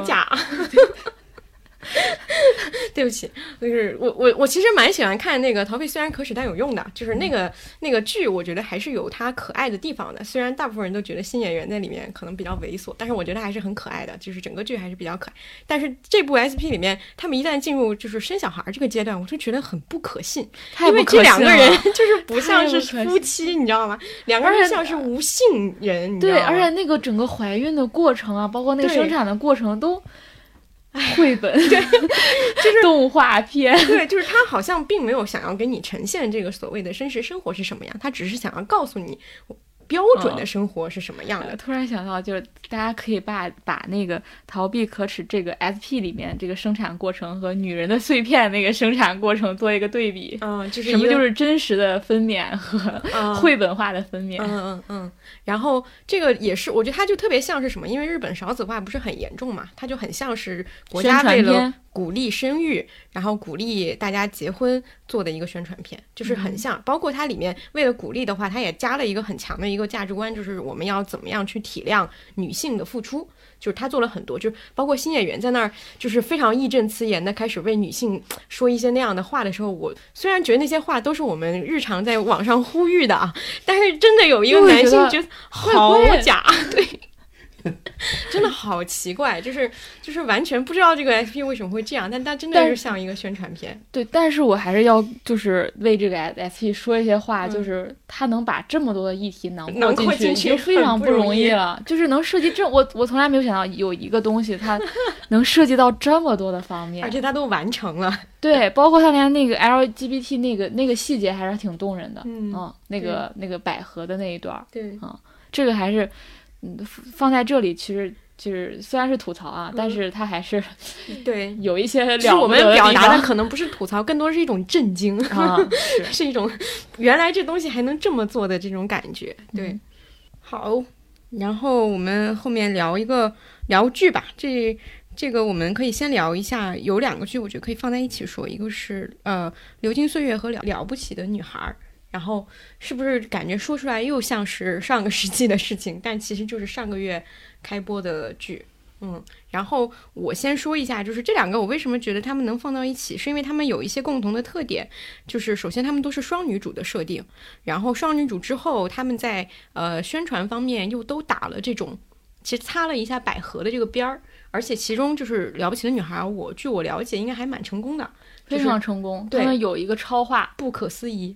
金童玉女，啊、对，应该还蛮成功的。就这两部，呃，他他们都有这样的一个共同点吧，就是我觉得这这种题材的出现，也反映了就所谓的这种女性题材的一个转变。就是以前我们可能更提倡的是所谓的大女主，但到现在它变成了就是说双女主，就是你一个已经不够了，你要两个，两个在一起还得有产生情感的火花。以前的大女主可能是就是大杀四方，然后男性都臣服在她的脚下。现在是男的你都不要纳入我的范围，我其实要磕的就是女女 CP，、就是它代表了他们同时出现，其实代表了一定程度上的一个一个潮流吧。但是我觉得，嗯。他们其实在这方面来讲，就像刚刚说的《了不起的女孩》，在这方面来讲，她其实是在获得了一些市场上的成功的。但是我觉得作为剧作上来讲，还是比较失败。嗯，因为《流金岁月》我们在年终大赏的时候有有说过嘛，它其实是艺书的一个改编，然后有说过，然后《了不起的女孩》其实也有一样的问题，就是在于它所有就是生活质感的部分也都是挺悬浮的。女主角她是一个杂志的一个编辑，然后他们杂志要倒掉了，所有人都知道，就她自己不知道。对，然后她还她还知道了以后，她还非常的愤怒，就问主编说啊，为什么要停我掉我高初中时期就开始看的杂志，你为什么要停掉他？他难道不值得你再努力一下吗？就是我们。你要做媒体的人，做了媒体做了这么多年的人，没有一个再会这样了。就是刚看那开头，你就就有一种强烈的劝退感，就是职场部分做的太假了。然后，当然，它其实还是这个，它制造了挺多所谓的，就是它比较符合现在的一个看剧的趋势，就是片段式看剧以及关键词式看剧。就是它给你一个关键词，然后你去领取它给你关键词下面的这些片段，包括里面金晨跟呃张超的感情戏啊，包括金晨跟李一桐的这个闺蜜戏啊，就是你都只要你只要一旦去确认了他给你的这个标签你是能接受的，你再去服用他给你的这些片段，你就可以。爱上这部剧了，就其他的剧情就是不是那么重要了，他可能也不是那么在意，对就现在看电影看剧都是精准服用啊，对精准舒适。就我知道这个东西会让我舒服，对，我就精准的去按摩消费那个。对，按摩你要按肩颈还是按头部还是按腰？已经变得非常详细了。以前可能就是全身来按摩是吧？现在分的非常细，价目表一二三四五，对，然后按哪按哪，你就非常清晰。单独收嗯费。啊嗯，我觉得现在就是这样的一个趋势，它是一个符合这样趋势的一个片子。对，所以导致他们也很容易上热搜嘛，因为都是几个词可以概括的，谁谁谁吻戏，谁谁谁撕逼，谁谁谁怎么样，对对都是精准的那个词打到你。嗯，就是谁谁谁扇谁的巴掌，谁谁谁出轨，今天给你贴出一个告示，我们今天打折促销的是这个东西，你快来按摩一下吧喜。欢看打小三的来吧，然后喜欢看磕 CP 的来吧，对对对对对，我觉得是这样的。大卖场式。嗯，然后《流金岁月》你有什么补补充的吗？流金岁月，我想补充的就是，我们现在好像出现了一系列讲所谓女性友谊的这种嗯电视剧，但它现在提供这种女性友谊是一种顺滑的嗯和想象中的女性友谊。就是我经常看的时候，我就会想，为什么这两个人就成朋友了？嗯然后为什么她们就好姐妹一辈子永不分离了？嗯你现实生活中也没有好姐妹从三岁玩到起，一直玩到八十岁吧，这种现象是很罕见的，或者说这它是需要有根基的。对以及这样的友谊绝对不是顺滑的、完美的，它中间是有很多复杂的情感的，但这些东西都不再被呈现。嗯其实在，因为我特别特地去看了《流金岁月》的原著嘛，我以前是没有看过一书书的对，我觉得原著还挺好看的，因为它其实讲的是一个所谓的捞女和一个不管说富家女，或嗯。后来也不是富家女，或者就是一个正常普通女孩儿的一个友谊吧。然后这个友谊当中出充满了这种互相观看，因为嗯。他那个小说其实本身是不是一个双视角，是嗯。一个就是蒋南孙的视角，就是这个普通女孩儿的视角，嗯。她去看，她在看另一个女生的人生当中，她她她自己产生了一些很微妙的感受，她会把这些东西写得蛮细腻的，但这些东西都在电视剧当中没有的，但这个部分才是真正的女性友谊的部分。嗯因为这个原著里面，这个朱锁锁其实就是一个所谓的捞女，然后她因为一开始她就跟一个已婚的富商在一起嘛，她是利用自己的姿色换取了很多东西，嗯但这个东西完全是没办法在现在的剧当中呈现了嘛，她就把朱锁锁放到了一个职场环境当中，嗯这个特别别扭，嗯就职场那条线的所有东西，我觉得都是误导人的，就是。你的现实生活当中，谁的老板会连员工闺蜜的事儿都要插手和帮忙呢？有这样的现象出现吗？就是职场那条线，其实整个都是错的。就我我很难想象，都是到这个年代了，然后职场还在呈现这么陈腐的一个又没办法，面貌。嗯对，因为他没办法，他他没没办法呈现原来那个剧情，他只能把它放在一个职场的环境当中了。突然，你刚刚说到这个两个人的那个性格，我突然想到今年这个月还有一个新闻，就是那个娜娜要拍剧嘛。嗯，娜娜不是一个日本漫画嘛，就是好像之前好像有过一次有漫画，看戚薇演的，对，很嗯失败嘛。然好像后，好像没没有播还是怎么着？嗯，反正他现在又要做，因为他那个也是属于，就其中有一个女性角色其实是很难去呈现的，因为她有大量的。不循规蹈矩和不符合社会主义价值观的部分，就是你很难，因为他为什么这两个人能够成为朋友？他们一定是有一些互补的地方，或者说是有一个奇妙的连接。对，但是你如果那种东西，就是其中有一个人那些灰色的地方不能讲，那你其实就减损了这个友谊的可信度了。是，嗯，而且其实《流金岁月》里面还有一个他们两个人的友谊，他们完全不是每天粘在粘在一起的，因为那个时候通讯不发达，你不可能现在我给你发个微信，我们我二十四小时都可以保持联系。那个时候他们他们俩一经常呈呈现出一种寻寻觅觅的状态，嗯那个状态其实很。很动人的，就是你可能一段时间他从你生活当中消失了，你也联系不上他，后来他突然出现了，他人生发生很大的变化嗯。啊，它里面是有这样，那个是非常时代背景的东西，嗯。就是也是回到我们上次之前说的，就是它里面有很多很强烈的社会背景的东西，那个东西如果没有了，它这故事的根基就不在了。嗯，对，我觉得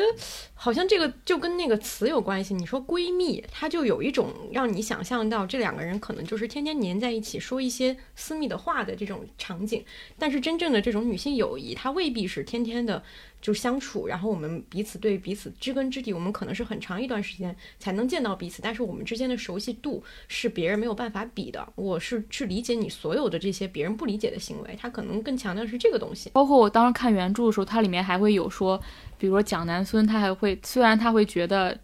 他也很接受这个女孩嘛，但他有点接近她的时候，他会会觉得，哎，我怎么有点像她了？嗯他一方面又觉得，哎，我像我会竟然这样贬损我的朋友，我觉得他不好，什么？他这种这些心理都是特别好的东西，嗯这些都是都是我们在平滑的这种女性友谊当中不会涉及的部分，嗯嗯，我们看了就想看两个女孩儿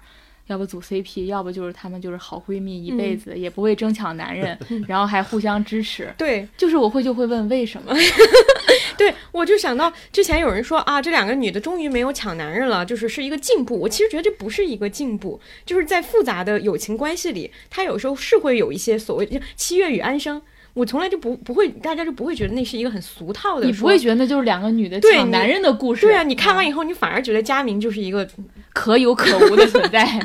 对，就是你那，我觉得那才是比较接近于真实的女性友谊的一个样本吧。嗯嗯，我们接下来聊嗯，就是有几个有几个韩剧可以放在一起聊。嗯、就是《惊奇的传闻》《甜蜜家园》和《日与夜我就发现最近韩国韩剧有个趋势啊，然后最近其实过去一年，我觉得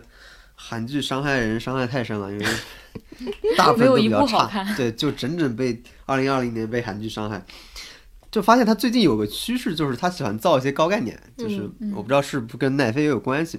就是他围绕高概念，比如说《惊奇传闻》就是一个等于是一个驱阴间魔使者，对，驱魔进进入到人体普通人体内，嗯。然后这个咒语也其实就是一个普通人在这个孤儿院被注射了某种药物或者突获得了超超能力。对，甜蜜家园其实也是啊，僵尸带来的一个超能力，就他会营造一种特别高的概念，这去讲这个故事。但主要问题就是，好处就是可以迅速的去进入一种非常戏剧化的剧情嘛。但是你发现，一般来说到了三集之后，这个剧就没法看了。嗯就是因为它的高概念已经消耗殆尽了，然后它围绕这个概念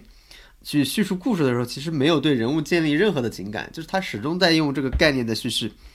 因为我后来发现，高概念其实是原来电影的一个词，就是我发现电影，如果你在两个小时之内说一个故事，这个高概念是够用的。比如说一个《加勒比海盗》或者什么漫威的东西，你刚刚两个小时把这个事儿结束了，打完了，其实结束了。但是你在电视剧里边用这个高概念的时候就有问题，就是你持续时间非常长。你在后面，其实大家不像一般我们正常的电视剧一样，你对人物建立情感了，你对人物完全建立不了情感，就是因为就其实跟刚才剧很像，就是你不知道人物的心理动因是什么，嗯。就是他要么就设计一个可能父母被杀了，要么就是一个什么，因为这个孤儿院的题材太多了，已经孤儿院复仇叙事，就是你成长起来可能是一个正常人，突然发现他幼年受过一个是在孤儿院成长起来，受过这个所谓全世界最邪恶的孤儿院院长的这个某种虐待，一个现代人复仇的故事。嗯我觉得所谓的这些心理动因都太悬浮了，或者说太过于不可信了。嗯，就反倒我就觉得顶顶楼的心理动因都正常的嘛，我就是我就看有钱人出洋相，看有钱人生活，其实这是一个非常真实的心理需求。就是我看一个超能力，但是这个超能力莫名其妙，我用这个超能力去干嘛？去去好像假设有一个黑恶势力，韩国的所谓的财阀的黑恶势力在一手遮天，嗯我就要把这个黑恶势力打倒。嗯你不能说不存在这样事，但是有用这种呃所谓的很奇怪的一种动因，用一种一种暴力手段去做这个事儿，就是嗯让大家没有办法信服。嗯所以我觉得这些剧都是存在这样问题，就是你到后面已经基本上没法看了，你也不太想去关心它的结局了，只是前面是让你可以迅速进进入的这么一种方式。所以我觉得就是这种剧可能未来还会有，但是我我自己会觉得非常没意思。就是你如果你一直不去好好写故事，只是把这个概念造出来之外，就是就像可能奈飞经常做的一样，我觉得如果是这样的。如果是像《王国》那样剧，我是可以接受的。虽然你一个很好的概念，然后但是你也要叙事，你里面也需要有一个大对人物的建立。现在就是说，大家因为对概念过度的依赖，其实他已经不在人物上下功夫了。嗯每个人物都很无聊啊，就是哪怕是南宫明那种角色，你看他演的很专注，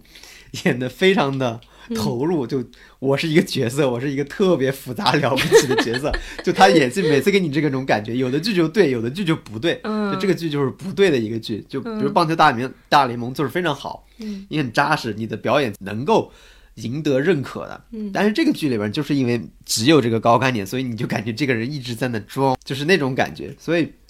啊、我觉得这种模式其实是需要去改的吧。反正我自己是都没看完这些剧。对。哎，我觉得你说那个很有意思，是不是奈飞带来的影响？我觉得还蛮值得去想象的，有很有可能，因为因为奈飞就喜欢这样的东西。而且韩国人特别向往奈飞啊、对迪士尼啊，完全是是觉得自己的文化工业很伟大，对 别人完全不知道自己描写的日常有多么值得被书写。对，就他们谈好莱坞、谈奈飞，都是带一种羡慕的口吻，一对种好像还是殖民地一样，就是我们很羡慕那个对，很高大上的东西。对是，嗯，我觉得很有可能。而且你看到，就是我觉得这个顺着可以聊的，今年的韩国电影也是这种情况。就是我从去年年底的时候，当时还没有疫情，我当时看了一下今年会拍或者说会上的一些片子，就发现全是那种大片儿，什么讲那个什么外交就是人质解救的，就这种就有两个，还有那个胜利号，就那个科幻那个，对就全是这种大制作大电。我一看我就知知道它是什么样子。很多韩剧也是这样，他一讲那个设定，最近好像又有一个要播了，就是讲那个什么总统，就是时空通话，然后去救那个总统那种，哦就是你一看你就会知道它是一个什么样的故事，你就会觉得它不不会特别的好，就是它的概念很吸引人。对，我会觉得韩国人有一种心态，就是我希望把自己的格局变大，对就我希望做有一个个大国担当大的，对，格局更大的东西，因为传统上来来说，韩剧可能是会被认为格局更小的一个东西，就是一个家长里短，对，嗯。所谓的家长里短，所谓的情爱的东西，可能他们在这方面是有种心理上的需求的，就是嗯我希望做一个就是更更宏大的，对，更跟以前所谓的这种被别人的认知不一样的东西，我觉得这是一个可能确实是一个，嗯，就是心理上的一个，就是他们自己可能都不是很意识到的一种追求上的东西。不过我觉得，就是还有一种可能性是，比如说王国的成功，让他们觉得这个国际化，这是这是这种类型的的。叙事才能国际化的，就是这种是所有人都能看的，可能更利于我文化出海。关键点是这个甚至成功了，嗯，就是那部片子，就是呃朴信惠和刘亚仁的那部片子，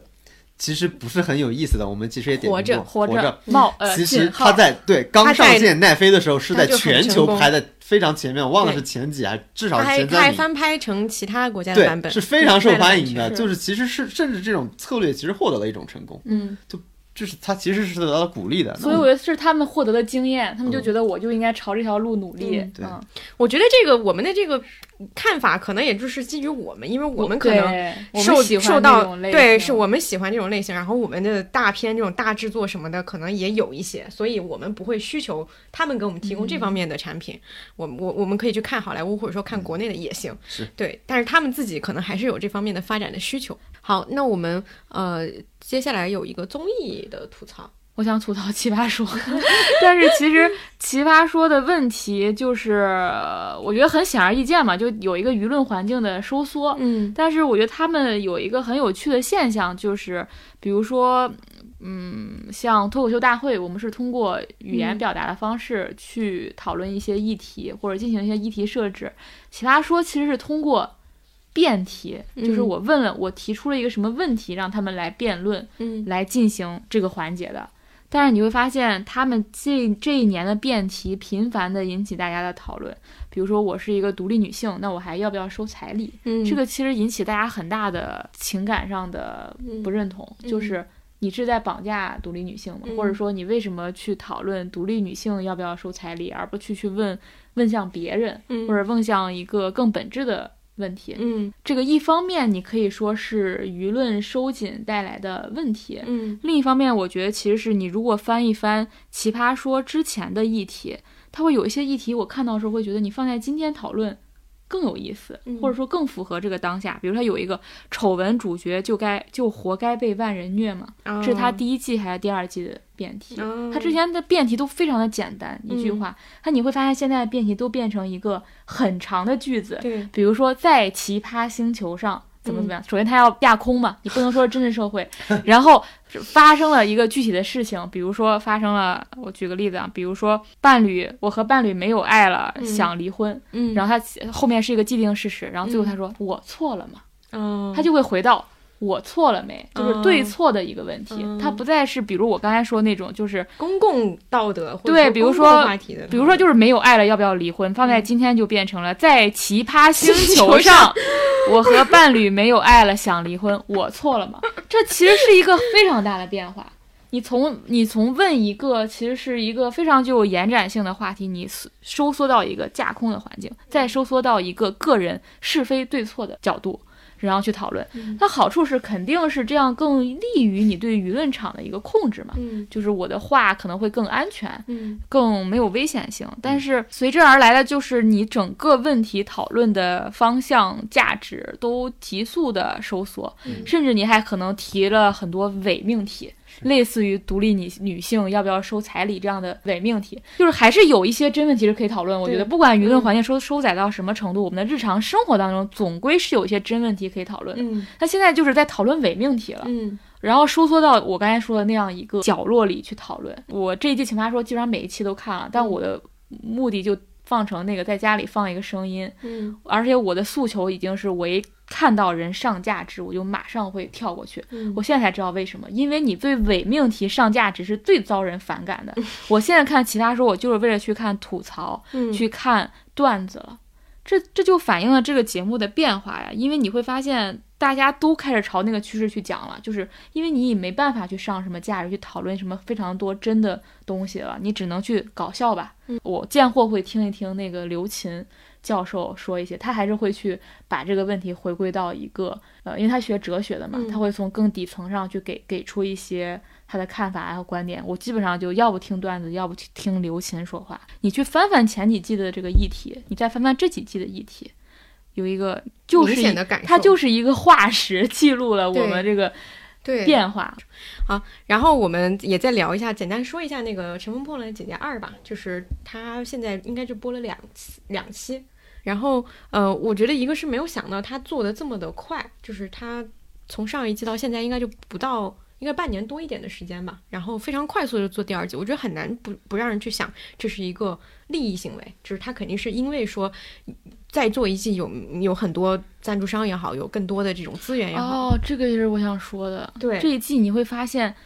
没法看都，为什么呢？你一会儿就出来一个广告，那个广告是无孔不入的，它有时候它会是正好是跟那个那个画面是直接衔接的。就比如说咱俩就坐在这儿，嗯本来正正正录着节目，突然它开始就广告，哦就它你已经区分不太出来哪个是节目，哪个是广告。嗯然后中间无数次的打断你，就你看的支离破碎的，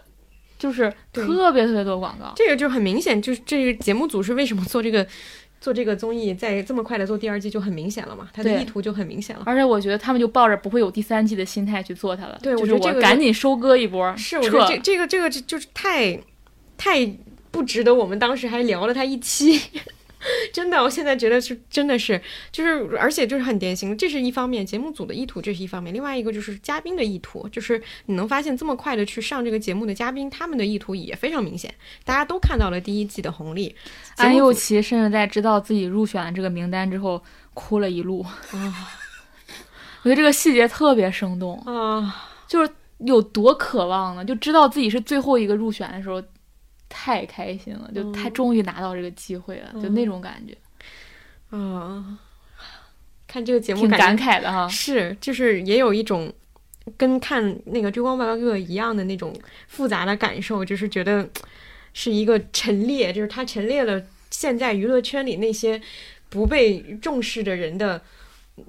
他们的欲望嗯，和他们的就想要的东西就陈列出来，就是第一季没有那么明显。第一季其实大家也都知道，说其中有一些人可能就是想要翻红，但是他第一季还是呈现了一些所谓的女性友谊里那些真挚的部分，以及他们的这种想要去突破自己人生的一个一个关口的这种感觉。但是第二季就完全没有，而且第二季我看第一集的时候有一个明显的感受，他们所有的反应都跟第一集一模一样，都跟第一季一模一样，就是看到一个。很帅气的人，下面就说啊，这是什么好，这好飒什么之类的。然后看到那英，然后就跟第一季看到宁静那英就是宁静嘛，对啊就是完一样的整的对标，对，就是他们的，我就感觉你可以节目组一样。节目组可以把上一季那个人的那个 reaction 放到这一季剪过来都可以，他们说的话也都一样，就是他们可能换了个人他们可能有新鲜感，但观众已经没有了，一点都没有了。嗯，我就觉得这就是嗯还有一个启发，在这个人设上的一个启发，就发现大家其实最不喜欢的人是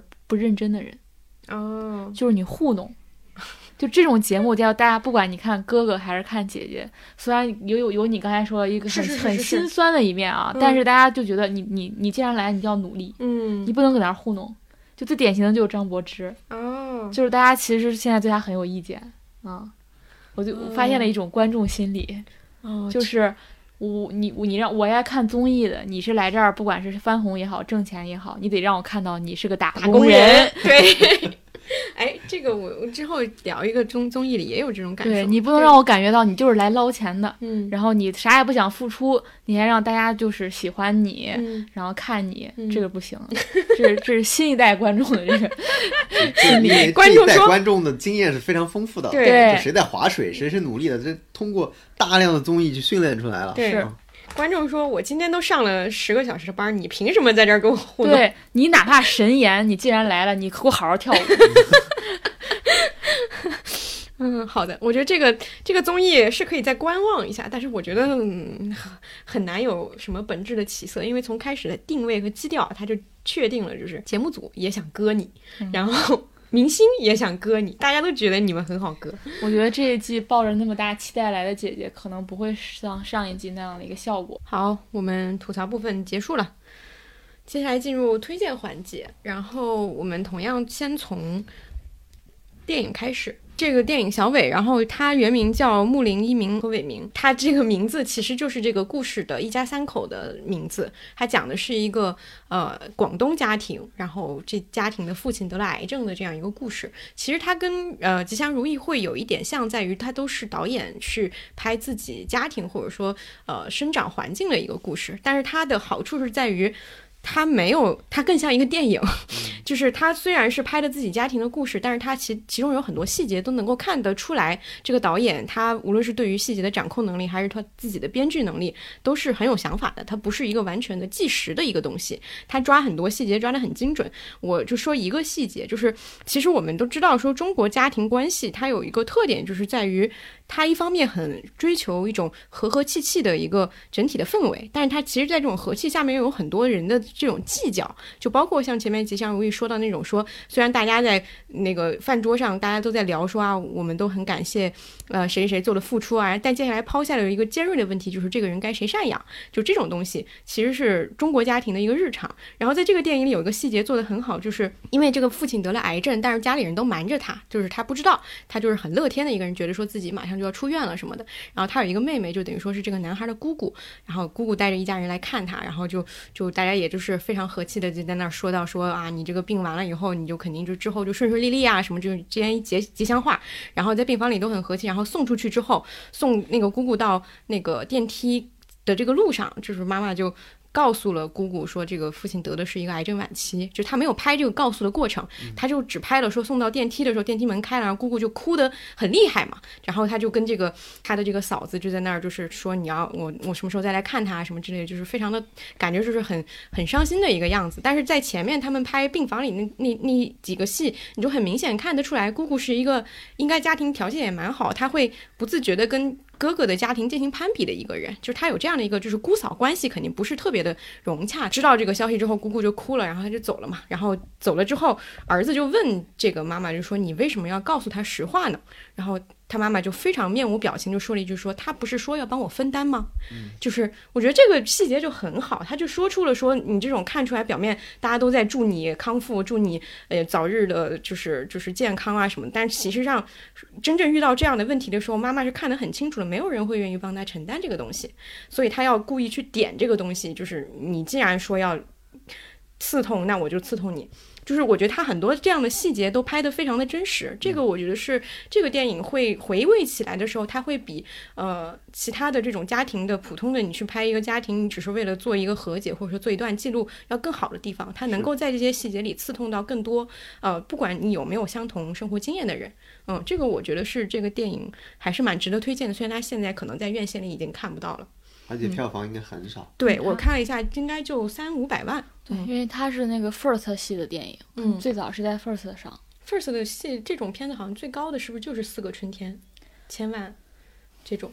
对，但 First 系有出来一些导演，然后嗯后来有拍一些非常成功的，比如说那个《我不是药神》文牧野，他最早也是 First 出来的。嗯嗯，对，这个我还蛮期待这个导演他之后会拍一些别的什么东西的。我觉得他还是有想法、有有故事建构能力的一个人。对，接下来这个月其实有几个电影都出了资源，然后比如说像之前大家都很期待的《无依之地》，嗯，然后这个阿康可以说一下。我估计大家已经看过很多《无依之地》的影评了，我就提供一些很细小的视角吧。嗯我觉得一个视角是，你可以多注意这部片子里面，它给了很多家居、家饰、家具的特写，嗯然后他其实是在想表达，就是说是什么塑造了我们对家的概念和想象，其实是这种环境嘛，你家里的这种陈设，你家里的这种整个氛围的这个打造，然后我觉得这是一个你可以注意导演当中他用了非常多的特写，都会在关注在这方面。那另外一个我印象很深的是，他有一个上一个秒上一个镜头是一个非常辽阔的大海，然后下一个镜头就是亚马逊，就亚马逊那个公司。然后他用了那个仰拍的视角，就把那个人，就人好像被那个巨大的亚马逊招牌就是压到，就是就把人物压倒一样。然后他其实就形，它形成了两组的对照嘛，就是比如我刚才提到的家、大海、亚马逊。然后他他在这个电影当中，你会发现他不断的出现的物品，然后也不断出现了石块儿。然后他其实其实我觉得这些都是非常有隐喻的，就是他最后那个主角也说出了一句话，他说。我什么都不需要了，不再思念任何东西。就是你会发现，不管我刚才说那种，他不断的给家具特写，然后去拍海，去拍亚马逊，他都是想说，这个人他不再需要依附任何，他不需要依附家，他也不需要依附人，他也不需要依附具体的物，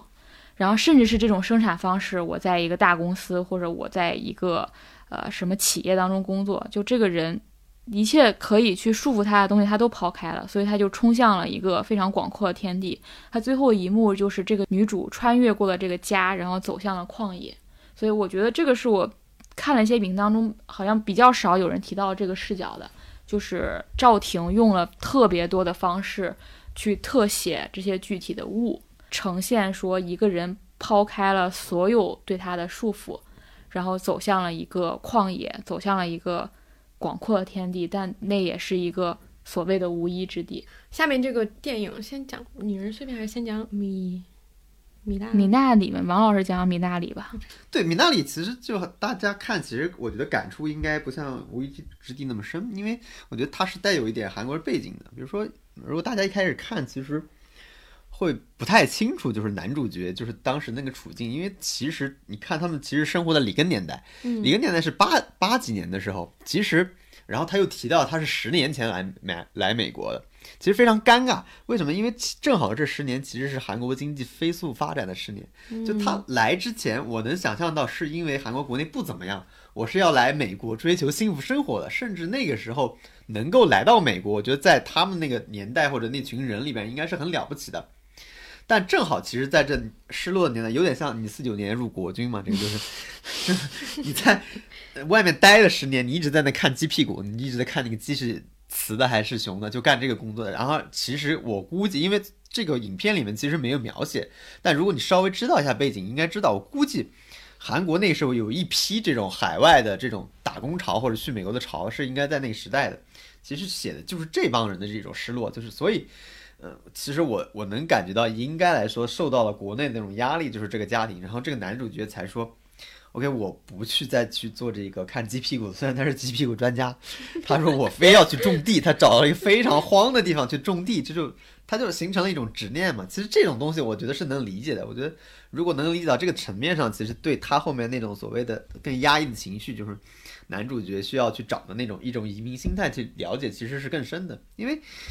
因为我家里正好也有人去，也在也也去过国外。因为你发现东亚人做的工作是都是一样的，就是全部在流水线里面做这种相关的工作，不是去按零件，就是什么农场里边去播播一些农作物的东西，啊，甚至是东亚人在做这方面的采天赋都很强，就你能做的非常好。东亚打工人，东亚打工人非常强，就所有人，尤其是中国人。就做这些工作，你你一开始去可能不不会不是熟练工，但你很做着做，你会是里面最优秀的那个人。好惨啊！对，你能发现这种移民心态在普遍的，尤其是比如韩国移民或者中国移民这里边，你是能发现，估计日本是没有的吧？估计不是那么强，我不太了解。但是尤其是中韩这种移民这种心态是非常的准确的，就是你是能看到这一群人的状态的。所以，但对于我们现在观众，可能对这种意识不是那么强了。对，所以我能大概理解到他的东西。然后我其实很喜欢他这种，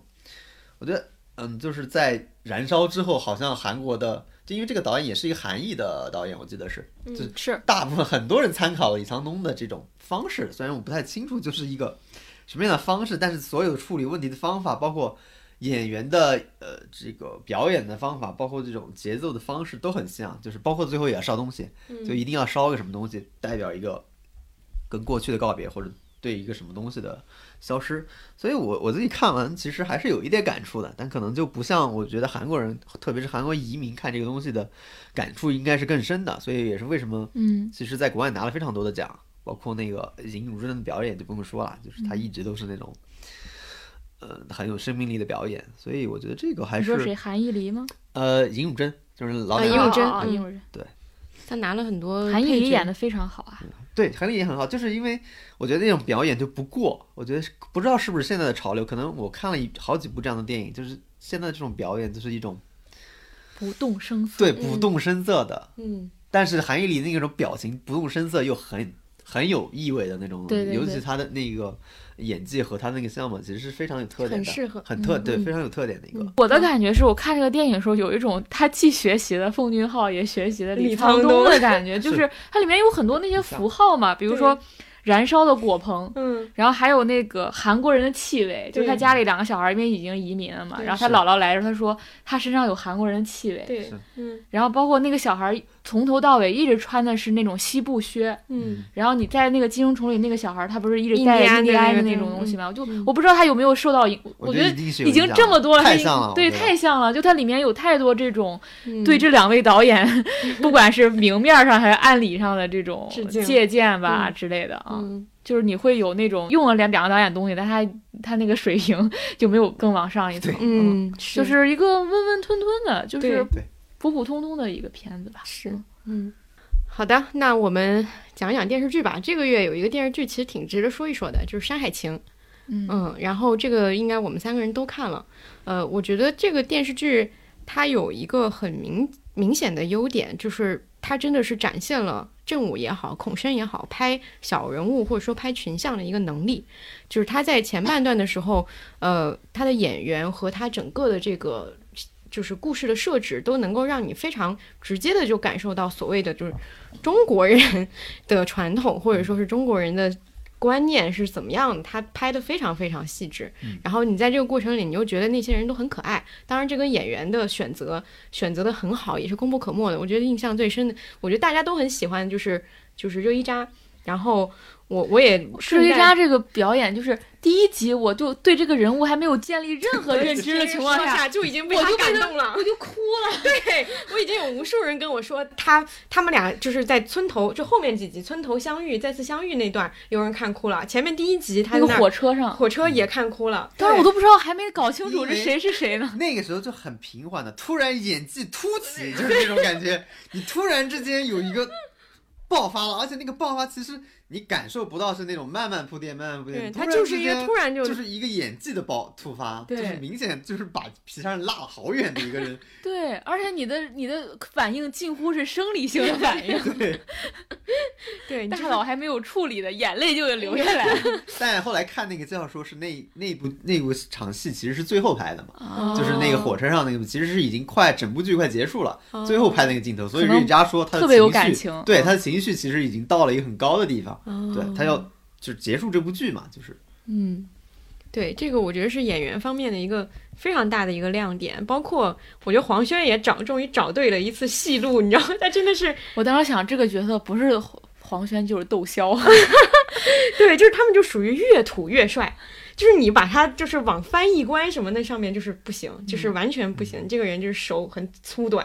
就是展现出来。但是他放在这里面，而且因为他自己也确实是一个甘肃人，所以他演的就是很让你觉得很可信。嗯，这里面基本上大部分角色都让你觉得说这个人就是很相信他自己去饰演的这个角色，所以他展现出来的所有行为也好，所有的这些小的动作，非常细小的一些动作，我觉得都设计得非常好。嗯，我就很难想象这个东西，我觉得它一定不是剧本里写出来的，它一定是现场的调度，导演也好，演员自己去揣摩的，有很多这样的一些丰富的东西，才让这个人物会变得更完整。这是我觉得它很大的一个优点。嗯我其实最不最被这部剧打动的其实是另外一个事情，就是你能发现在现在这个时代，这种剧非常少有的，少有的是什么东西？就是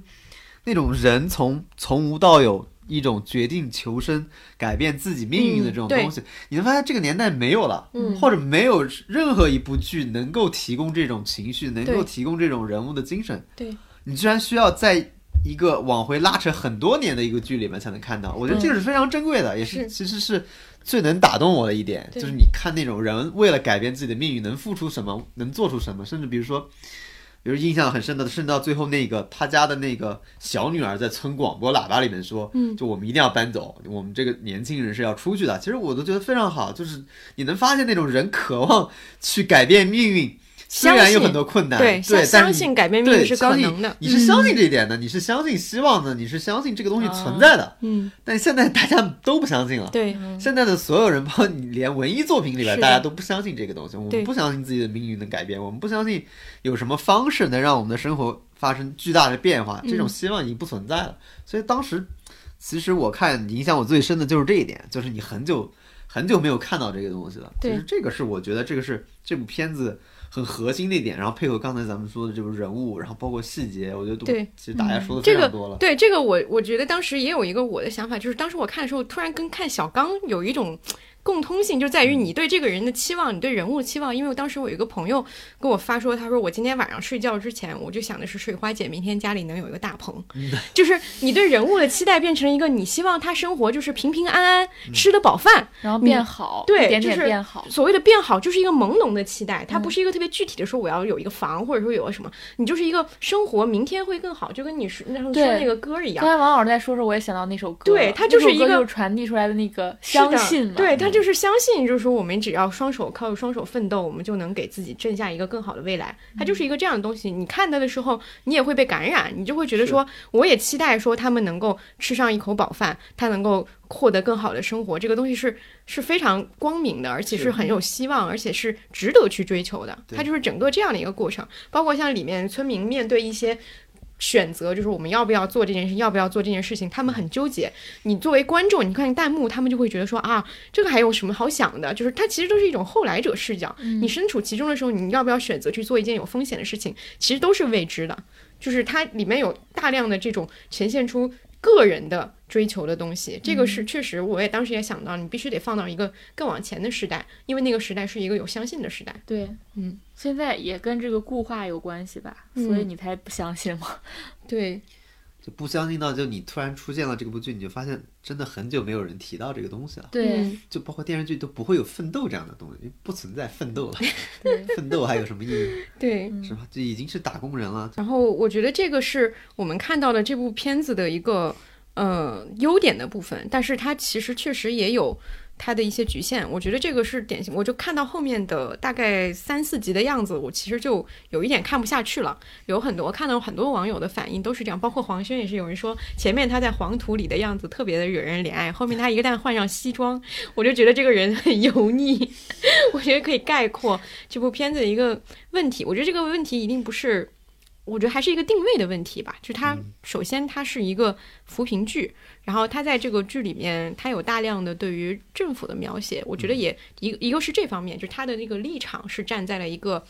所有的就是这些政府工作人员的呃形象都是一个比较正面的形象，这是它的一个基础。另外一个就是也是随着它的那个时间越来越往近代拉了，你越来越多的也感受到了那种。现 现代文化、现代的都市生活的焦虑感已经开始入侵到这些以前曾经只是为了自己的生活能够走出一个山沟里的人，他已经有这样的一个一个一个过程了，所以他会变得稍微有一点突兀，就在于说他会越来越显得前半段那个东西特别像一个世外桃源。我我觉得想说的一个缺点是，其实是跟《大江大河二》共通的一个缺点，就是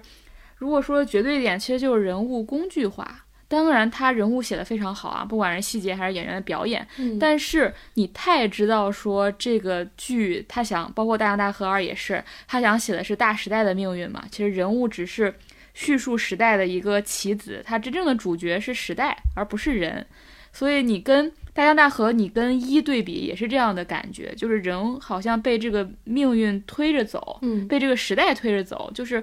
你就好像非常清楚知道他下一步要做什么了，所有人都都知道那个过程是什么样的，就是有一种被时代背景或者被主题表达吞没的感觉。因为他最后要导向的这这个时代的走向是一个明确的更好的时代，对，他已经定义了这个时代是更好的。我想对比的就是父跟父母爱情和金婚对比，因为嗯他们非常非常一样的是，其实都是去。呃想写一个时代变迁的一个过程吧。但是为什么你会觉得？我会觉得吧，起码那两部会更让我能够坚持下去的一个特点，就是因为是这样一个宏大的主题，那你就要缩小你的叙事的人物，或者缩小那个环境。你父母爱情还是金婚，都是讲一个家庭，或者甚至就是一个街区。你你你放在这个小的环境当中，可以很有效的避免这个问题。包括大江大河一和二重大的区别，就是一的时候，它还是在那个基本上还在那个小村子里。就是基本上没有太走出来，那个它是个相对封闭的环境，他去写的话，我觉得有有可能会避免这个现象。到二的时候，它就是一个更广广阔的地方了，你所有人都好像是被一个排兵布阵一样，就排那个棋局一样，就安排好他们每个人的命运。大局观，对，就这种感觉，就觉得有一双手在操纵着他们。嗯，对，其实我跟那你的感受一样，我之前发了个微博，我就觉得就是似乎每个角色都知道自己是大时代里面的一个东西，对所以他就守在自己的位置上，就命运就会给他分配，他其实不会有，就这部剧就是不会有任何角色溢出的地方，嗯，就是就是你刚才说的他的工具化，其实就安排的非常的精准，就甚至到一种精准到。就是不多余的东西，就是每一个动作、每一个行为都指向一个结果，这个结果就是指向那个时代。嗯，所以太精准了。其实写这种人物的时候，其实这个跟我们以前写特稿非常非常像。写特稿有一种写法，我们是不推荐，就是你的控制力过强，你对这个人物控制力过强，你把他所有的动作都指向了一个明确的结果。其实好看，那种文章一定好看，就是说你把那个人指向了一个某种社会标签式的东西，某种某种这个时代背景、时代比如坐标式的东西。但问题就在于你让这个人物过度的为你的目标服服务了。就是你的人物没有任何的文学性，就是不像一个人，就是个人是应该有冗余的。就这个时候，我们其实提倡冗余的，就是你需要有一些生活化的东西，但可能跟这个时代不是那么强的关联。就我需要，比如说，我需要去一个什么很莫名其妙的，我就跑出去玩一会儿，我都我就有。需要有有这个吵架，需要甚至是出轨，是吧？你看这部剧里面有一点点小苗头，但永远不去写这个东西，是吧？他他其实还是写了一个很淳朴的东西。我但我举例的，并不是说角色一定要出谱出轨，但就是说你需要这个时候你就需要一些冗余，你需要写一些日常生活里，呃，其实不是那么重要的东西。其实这是才能真正反映一个人的东西。但现在这个人的东西已经被削减了，对。对人这个主角就是时代。对，主角就是时代就是这个事情在在马德福身上就表现的很明显，他身上其实有非常多的矛盾，比如说他追求的所谓的这种大义，或者说这种大局和他家庭的矛盾，他跟他弟弟的争吵，以及他个人的这个追求和他的爱情之间的矛盾，甚至说包括这种权力的诱诱惑对他造成了什么样的影响。但所有这些东西都是非常快速的就结束了，他就是一场戏，就是他被诱惑了，然后老师告诉他高速路很很危险，容易出事故，他就醒悟了，就是都很快的就解决掉了这些个人应该有的这种小疑问。嗯嗯在《父母爱情》和《金婚》里，就这种冗余太多了。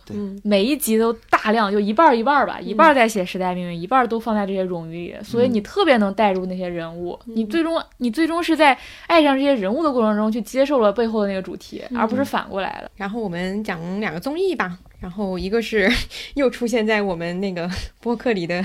许志远老师的《十三幺》出了第五季了。嗯，对，然后这个阿康说一说。我觉得这一季有一个特点，就是他那个采访变得更少了，就是嗯因为这一季可能有有一个背景，就是都是刚刚做的，就是以前你你看到四或者看到三，它有的时间跨度非常多，比如他几年前先拍了一次，然后过了两年，过了一年再去见他一次，还有一个对这个人物认知变化的过程，或者他那个对话的空间也非常的多样。比如我我今天跟你在上海见，我下次跟你在纽约见，我可能就进入到你的生活环境当中有一个变化，就是他那个时间跨度很长。嗯，其实时间跨度本身是能带来一些东西的。因为你可能你跟这个人物的关系会发生变化，你对他的认识也会发生变化，你们的时空的变化也会导致你们对话发生变化，对吧？但这一季全都是说从好像是从夏天开始拍，然后现在开始播，它都是很短期的时间内就可能就聊了一两次，嗯然后就成了一期节目了。我觉得这是这一季的一个特点。就以前我特别喜欢的那个部分，现在有点被就没有了。嗯其实也是疫情的原因吧，就是你你也没办法出国，然后你变得更快了，你做这个东西。嗯就是我见他一两次，拍一两次，然后加一些真人秀的部分，然后就完成了。嗯但之前其实是会经常做一些这种时空的变换，嗯然后把这个维度拉长，嗯。哪怕我们只是今天只聊一个小时，嗯。一年后我们再聊一个小时，本身是会发生变化的。嗯。这是我觉得这一季一个最大的特点。是我前刚看了就是王宝强这一期，就我觉得做的不太好。就这期就是其实其实你知道他想去采访王宝强是想干什么，就是说他从一个呃这个龙套的演员怎么成长到现在，对，但是这期但是有一点很有意思，就是他中间我不知道你看了没有，就乱入了一个新的一个龙套演员，就是他去王宝强拍戏的，王宝强在拍个新戏在横店。然后他去那个地方去采访他，甚至许志远自己还在里边演了一个角色，他就这种真人秀的东西很多嘛。哎，你发现有这点很很有意思，就是，嗯，你发现出一种很奇妙的对比，就是王宝强现在其实他成功了，他其实他成功了以后，他就失去了龙套那个身份的魅力。就是你发现王宝强是作为一个成功人士在那里跟许志远侃侃而谈，就就就像任何一个随便一个成功的企业家一样，他其实跟任何一个成功的人没有区别。所以这个谈话就变得毫无意义，就是你看不出有任何魅力的时候，但是反倒有一个旁边有一个小龙套，你知道那个人很精明，他就老想往这个节目的摄像机里面钻，他一直表现出那种很很踊跃的，很这种我想上个镜，然后他老他叫许君远老师，老师。你这个怎么样？我给你介绍一下我，我我这个在投了一部戏，什么什么东西？哎，你发现原来王宝强那个有种活力的那种龙套精神，居然在这个小人物上继承了，你就发现这个还是很妙的。但是整体的那个对王宝强的采访是很无聊的，极度无聊的一个东西，因为正好之前参加了许知远老师那个节目，还代表展开讲提了一个问题，还被打到公屏上，就是我问他，就是我们突然发现这个年代就是。呃、解题大师就，解题大师，突然很多人，因为我我我就直接问他，因为以前你你经常对时代发问，还很多人嘲笑你，但你突然发现，哎，去年是不是有这么一种现象，更多的人自己开始向时代发问了？对，对，然后而且认可你这个节目也认可，对，嗯突然发现，哎，原来你说这个东西其实是有有意义或者有道理的。然后我问他，那你们对这个看法怎么看，或者说这种东西未来会影响到你们节目？结果他们这个制作组很傲慢啊，真的很傲慢。他 说，节目组说，我们当时做这些东西，确实我们也是无意识做这个东西的，但是呢，我们其实更。更注重的，许志远老师说，我们更注重的是精神上的不安，就是我们不能把自己固定下来，我们要跳出这个我们熟悉的这种谈论时代，这种能力我们是有的，是吧？但是我们现在不做了，我们要更多的谈论这个从时代谈论到具体的个人，就是说对对对，我就是他也一我直强调这对个东西。我当然这个他现在对某种意义上，他他对特稿有这种向往，你知道吗？就我觉得某种意义上，他从一开始就想做这个，只是他原来不擅长做那个，对原来只是他现在做成了。他现在说我们不做这个，我们因为害怕固化，害怕舒适，我要跳出这种舒适，所以所以你们都在谈论这件事情。OK，那我不谈了，我去谈论具体的个人，是吧？但其实你从节目上还没没看到这一点。但他是这么说的了，那我就姑且看一下许志远的老师的表演。那我觉得非常有意思，他其实是非常坦诚的，就是说，呃，他其实是需要那种所谓经常的不安，所谓尝试精神本身，这他觉得他追求的是这个东西，就是你没有的东西，已经熟悉的东西，我就不做了。我们这个节目的初衷就是别人不谈的东西，别人不关注的东西，别人不关心的东西，这就是他们最初做这个节目的初衷，所以他们现在还要这么做。就是你们都谈时代，我不谈了，我去搞点别的东西。嗯当这个别的东西暂时不知道是什么，其实有这么一档节目，其实还是蛮好的。就是嗯你能开诚布公的说，时代我你们都谈的，我都不谈了，是吧？你浪姐做二，我就不做二了。我也发现了，我真的发现他有点就是对特稿这种东西向往的一个，就不是说特稿本身啊，只是是说他背后代表那种东西，就是是要去到现场，进入对方的生活。因为我看他很多采访当中，他一直在表达这个观点，他很渴望做这种东西。是然后我我之前有看到说，他之前做一个好像是那个主播，他采访几个主播嘛，然后嗯当时他很想去，因为那些主播的主要受众都是一些工厂女工会听那些嗯，会听那些东西，他就想去采访那些女工，但他一直非常害羞，然后不敢去，就是他在现场他也不敢去跟别人聊天，然后他就还当时他还说，就是他觉得中国很多记者有原生态崇拜，就是说他们去到一个原生态的中国街头，就会看到完全不一样的故事。他说我就不这么认为，他就永远想就是抽象的去理解那一切，但是是现在把原来那个自己推翻了，嗯他现在就觉得我就要去横店，我要自己演一天龙套，我要去真实的走进这个生活。哦我不知道为什么他会发生如此大的变化，而且他还真做到了。比如说原来很害羞都不敢做，现在也能做了。我觉得就是节目组强迫他去了一些东西地方，就是因为他如果让他自己选择，我觉得他不会去选择说我我一定要去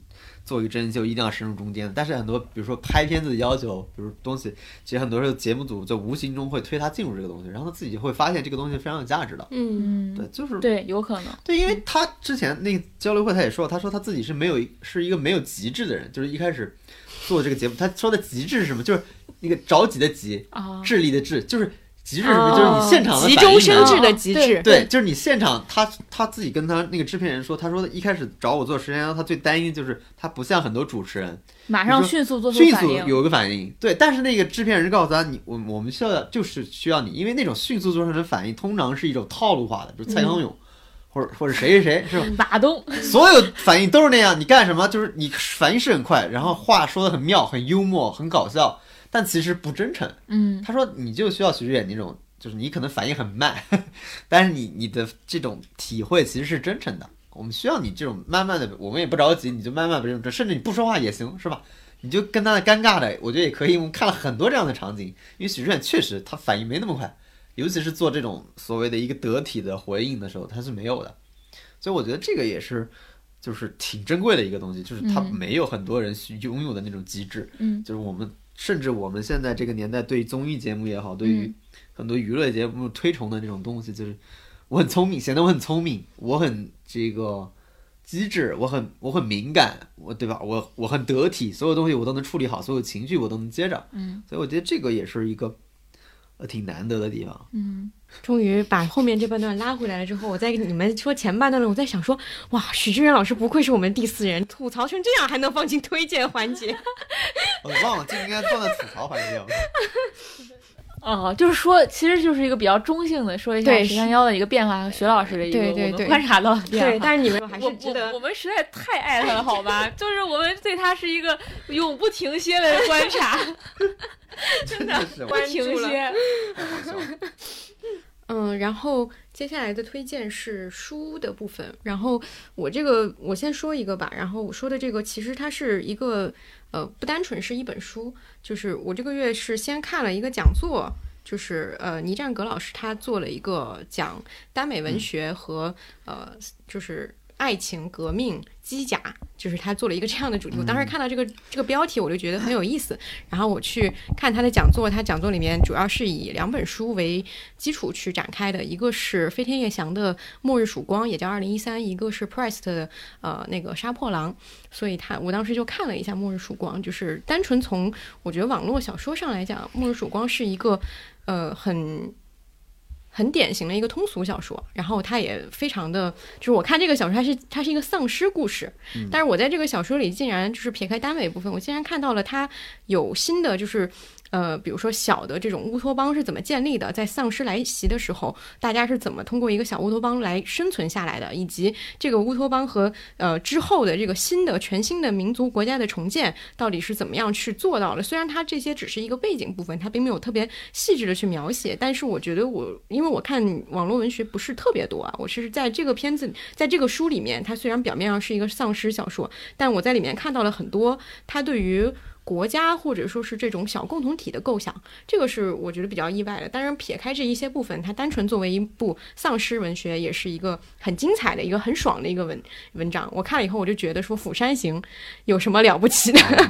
就是这种感觉，就是是就是我觉得这个这个是是单撇开《末日曙光》啊，然后再讲这个倪老师这个讲座，就是他提到了很多，就是我发现学者去研究这个网络文学的时候，他会提到很多大的概念嘛，然后当然你你从这些大的概念能够大概的了解到为什么我们很很多时候模模糊糊的感受到的一些感受是这样的，比如说我们现在都明显知道说网络文学它很多的东西都是一个呃非常的呃悬浮或者说是非常。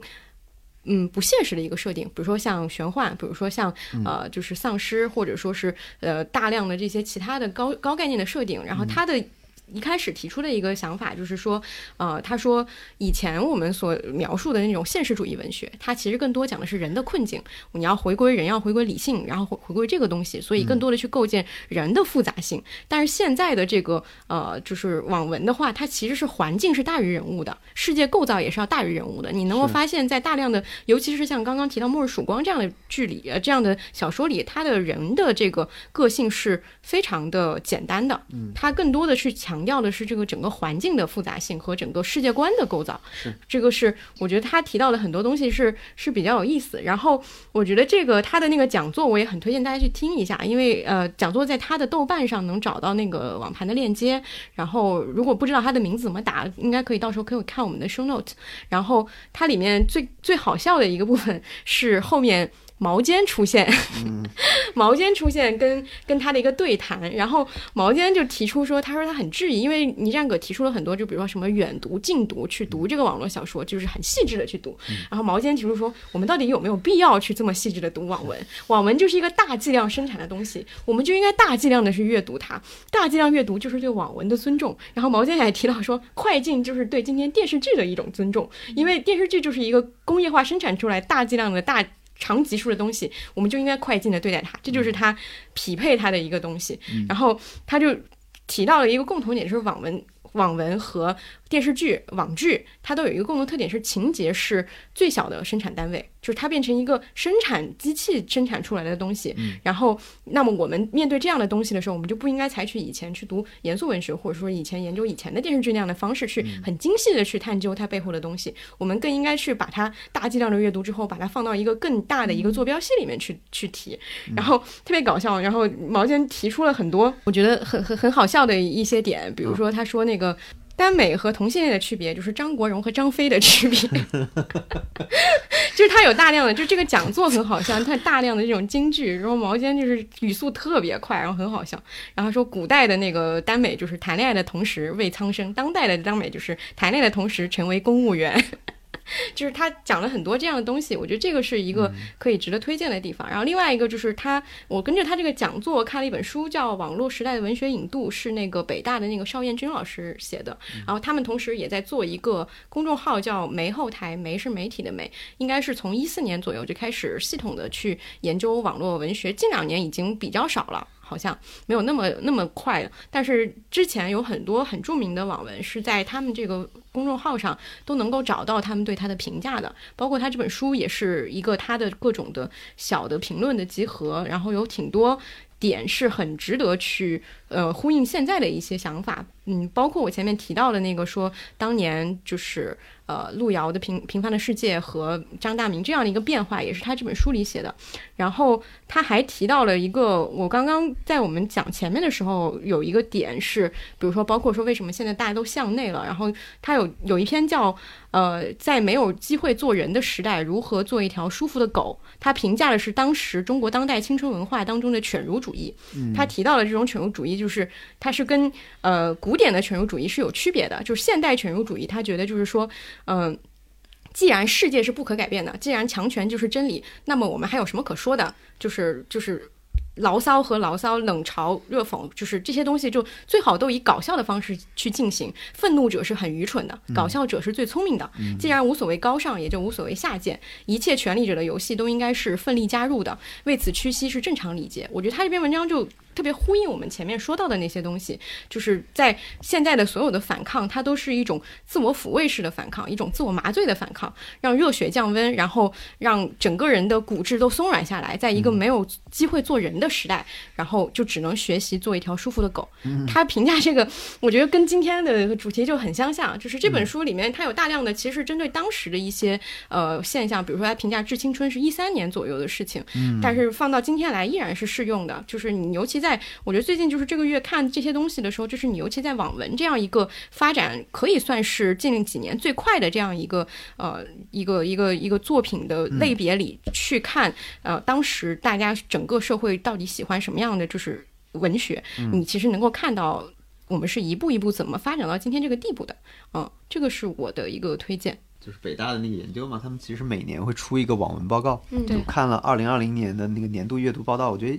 有一个信息，我觉得挺有意思的，就是有一个趋势，他们调查里面反映，其实我们之前也提到过，就是男频和女频的区别嘛。嗯他们发现男频和女频之间的差异在缩小。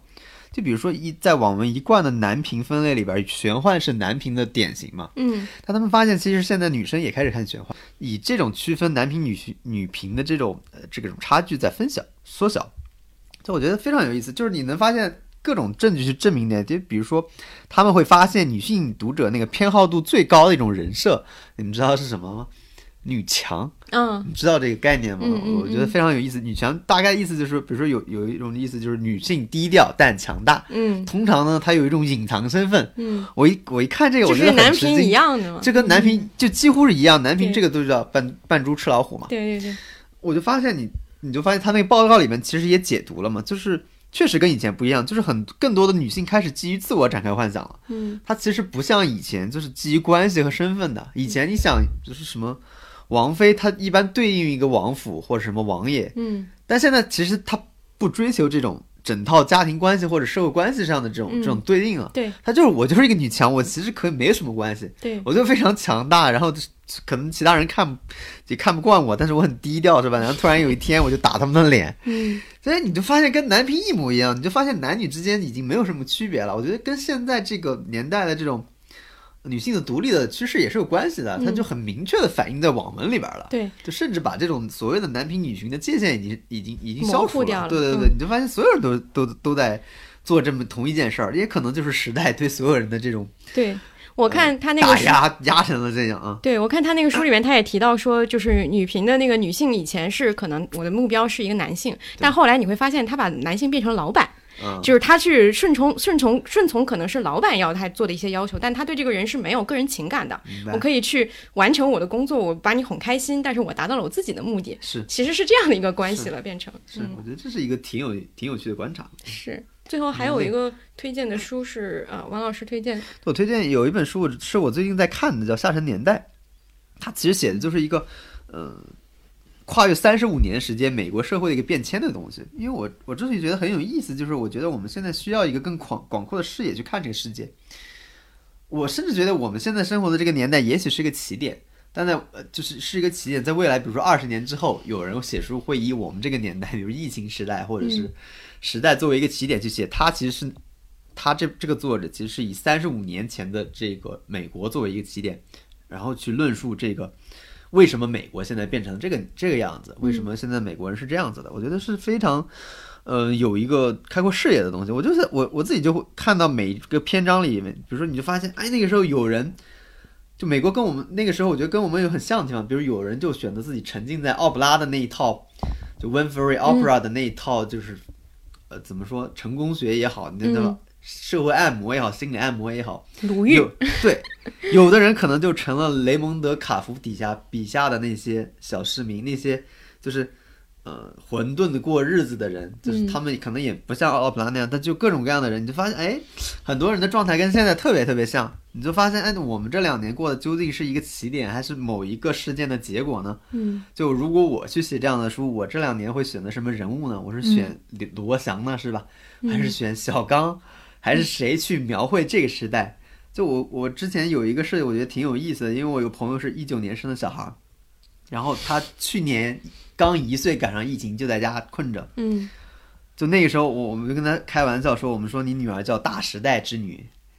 就如果他以以后去写作，我都跟他想了，我开头给他想好了，我说你如果你女儿以后写东西，她就会这样写。他说，据我父亲说，我那时天天在家闹腾，扒着玻璃窗看鸟，还弄坏了他的模型。这就是一个开头，就是他如果在二十年之后写这个东西，嗯写疫情，写美股熔断，写特朗普，写这个世界对我们造成的影响，他可能的起点就是从那里开始。嗯，就我觉得这本书有意思，就是他找了一个节点去叙述这件事儿，这让我们想一下，我们现在究究竟处在一个结果上，还是一个开始上？当然，它肯定同时又是结果又是开始嘛。嗯所以说，我觉得这个是，嗯，我看这本书的乐趣所在吧，但还没看完。对我没有看完，但是我的感受跟王老师一模一样。嗯 就是你我看的时候也在一直在想，我要如果去写的话，我会选谁？哦我觉得这是一个问向每个人的问题。嗯，好的，我们终于把这个前面的这些环节结束了。然后很搞笑，我看到这个之前我们列的这些单子的时候，我就说这个一定很长。然后阿康还觉得没有什么内容，但是现在已经低估了我们互动出来的内容。已经一点了，现在已经是半夜一点了。我们还有最后一个环节没有录，然后下面就让我们进入最后的个人见闻环节。我我觉得这个分享环节，因为我们之前呃对过我们三个人的内容，发现大家其实都比较相似，所以我们会有一个主题性的东西。然后我想先讲一个小事件，就是其实，在一月的时候，发现有一场电影要在那个电影资料馆放，就是张律的《福冈》，然后而且还有那个映后的对谈，就是他本人会来现场。但是我我就告诉了就是王老师阿康，然后我们就买了票，但是我当时是因为有事儿不在北京，所以我没能去。最后就是他们他们去的，然后那天特别冷，我记得北京那天特别冷，然后阿康就在群里说，他说我不想去出门了。太冷了，然后我说你你还是去吧也不，因为冷，对，就就是我是一个对万事万物出日常就是出门障碍的人，对做任何事情之前都会有一个很低落的一个很恐惧的一个状态心理预期，都觉得哎呀不要做吧，然后对经历很复杂心理斗争，然后去去做了。你是那种采访对象突然打电话过来说今天采访取消了，特别开心的人吗？，对，因为我做所有事儿我都会有一，需要进行心理建设。对，嗯，我今天能能到这样已经非常非常不容易了。我是一个连出门都 都要做一番斗争的人，我还去做播客，还又干嘛的？你这不你不要为自己这么泄气，你接下来不是要分享今年的宏愿吗？是宏愿啊，但嗯但是但但这啊是有联系的。对，然后当时我就在群里说，我说你一定要去，因为你去了肯定就会很开心，会觉得很值得。然后结果，嗯，我当时想，张律也最多是一个线上连线吧，，对嗯，然后就他本人来了。对，啊嗯，然后你们分享一下现场的就是感想吧。对，嗯然后那个片子让我就最意外的，除了是张律本人到了现场，也让我认识到了人类的多样性。嗯因为那是在一个资料馆嘛，嗯可能来看这种艺术片的很多是一些学电影的学生，嗯那个现场提问真的太精彩了，我很久没有经历过那样的一个提问现场，提问现场。但那个提问不是说他问的问题蠢啊，不是那个角度，他是问的怪。嗯就第一个人上来，大概意思就是说。把导演辱骂了一番，嗯就是说你故弄玄虚，然后看起来很有表达，但其实底下一片虚空。嗯然后说你到底想表达什么？那个张律本人是那种很慢的性格，然后说什么都很温柔，嗯然后慢吞吞的，然后那种有点那种成佛的感觉，就是 一切问题都被我化解掉了那种啊。但他也不会去 diss 别人，他就是都是我的问题或者什么之类的，他是这样一个性格。然后第二个人很东亚，对，呃也也很韩国。然后第二个人站起来说，就夸了一下导演，大概是跟那个上一个提问者是不同的态度。嗯但最后他说，我觉得这个电影就像我拍的，嗯，我如果拍个电影就是这样。就是他也没有提问导问，演说都是我的问题。然后第三个观众站起来说了一堆之后说，我还没有谈过恋爱。嗯，然后，然后导演问题吗？后来好像也提问了一个跟感情相关的问题，然后导，然后反导演正是非常个人的问题，跟电对影没什么关系。最后导演就说：“啊、我谈过。”对，然后整个现场就就这样一个氛围，哦就让我觉得更值得去了。就是你还是要去人类多样性。在北京待久了，比如说我，我本身是就做这个内容行业的，其实我一般是不太会去参加那些沙龙之类的对对对对对，平时你跟同事交流或者认识朋友交流，就已经像一场已经沙龙有了。对，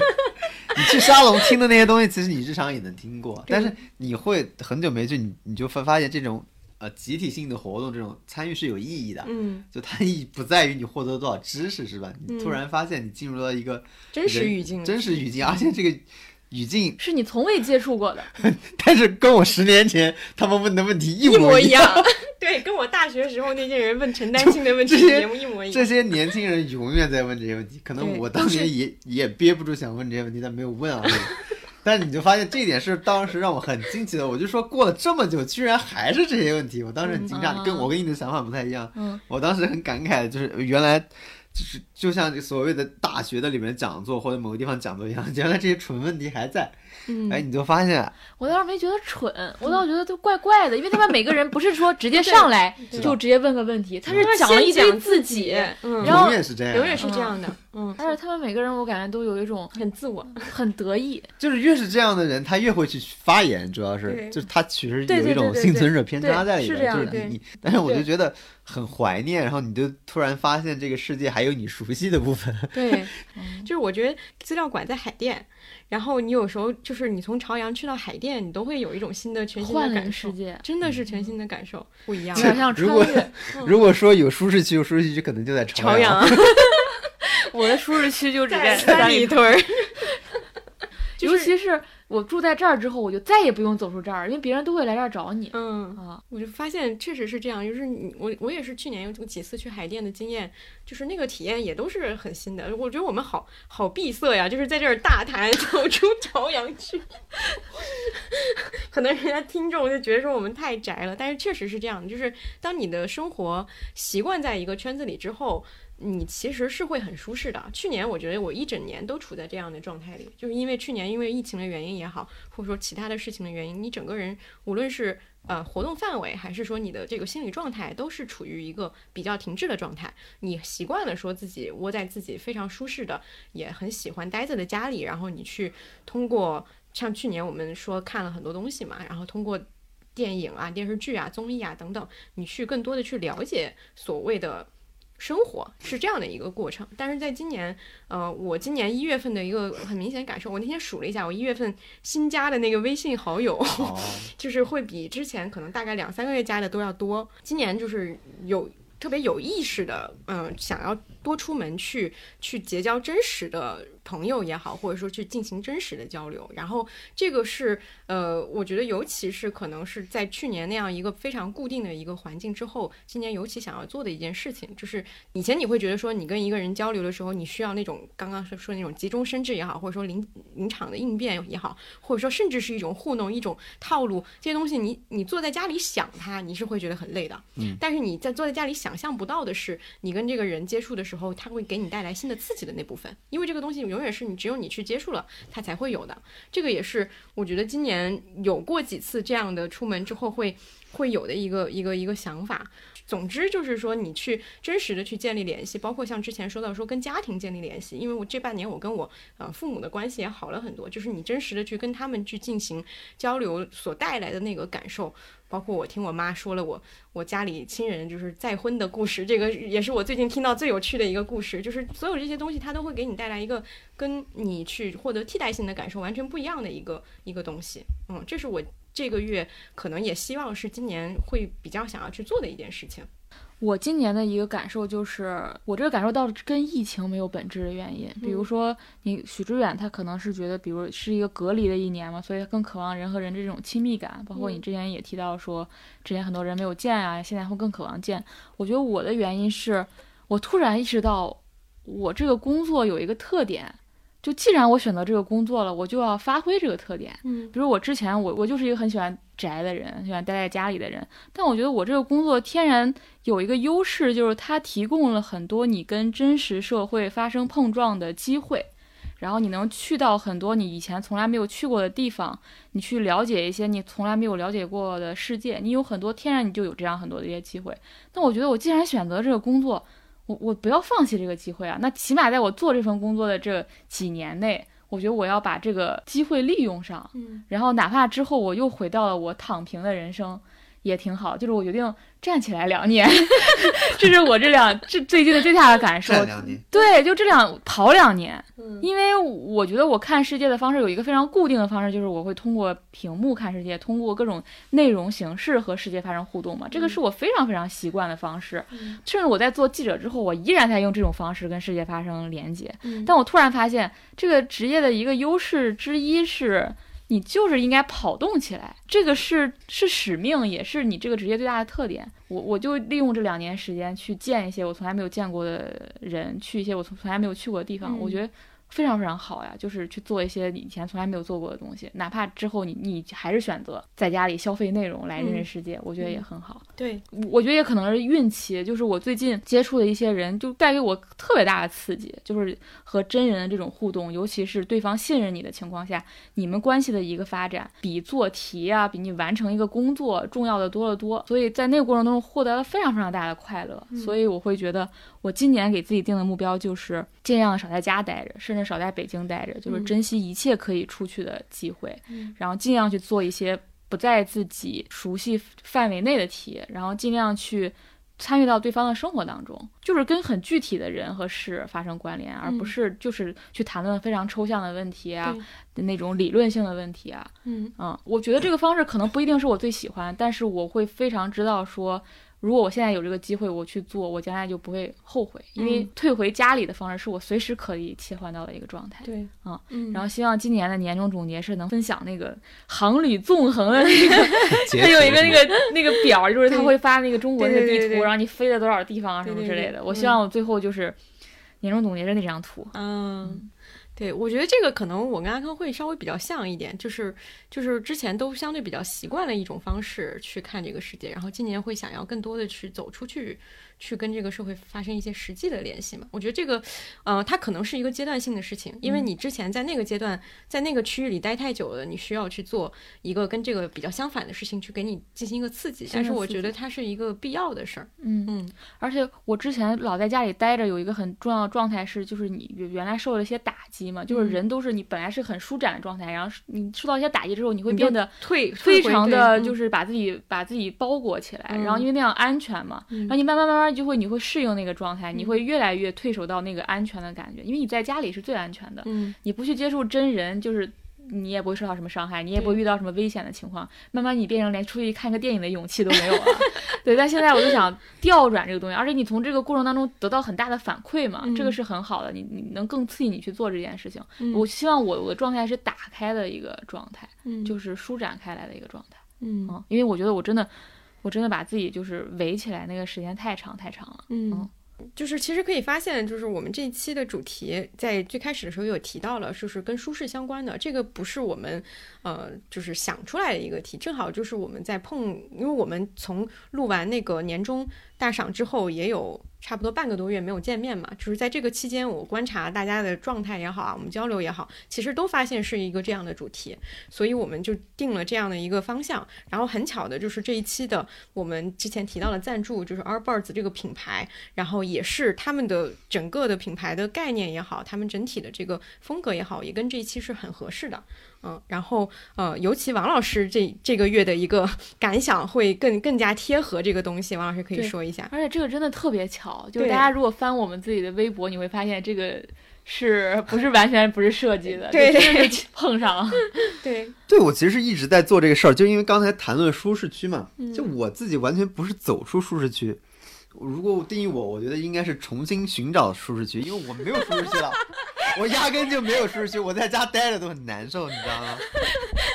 那你该咋办呢？把自己直接上载。所以我要重新找，就是之前其实也聊过，我做过一段时间，比如不呃，就很长时间一个多月没有去看微博嘛，因为我自己会觉得那些情绪的东西对我的影响非常大，就我发现，就是尤其是这几年这些东西对我的影响是超远远超越我以前的，尤其是。我个人的这种疲劳感，很多事情都是来自于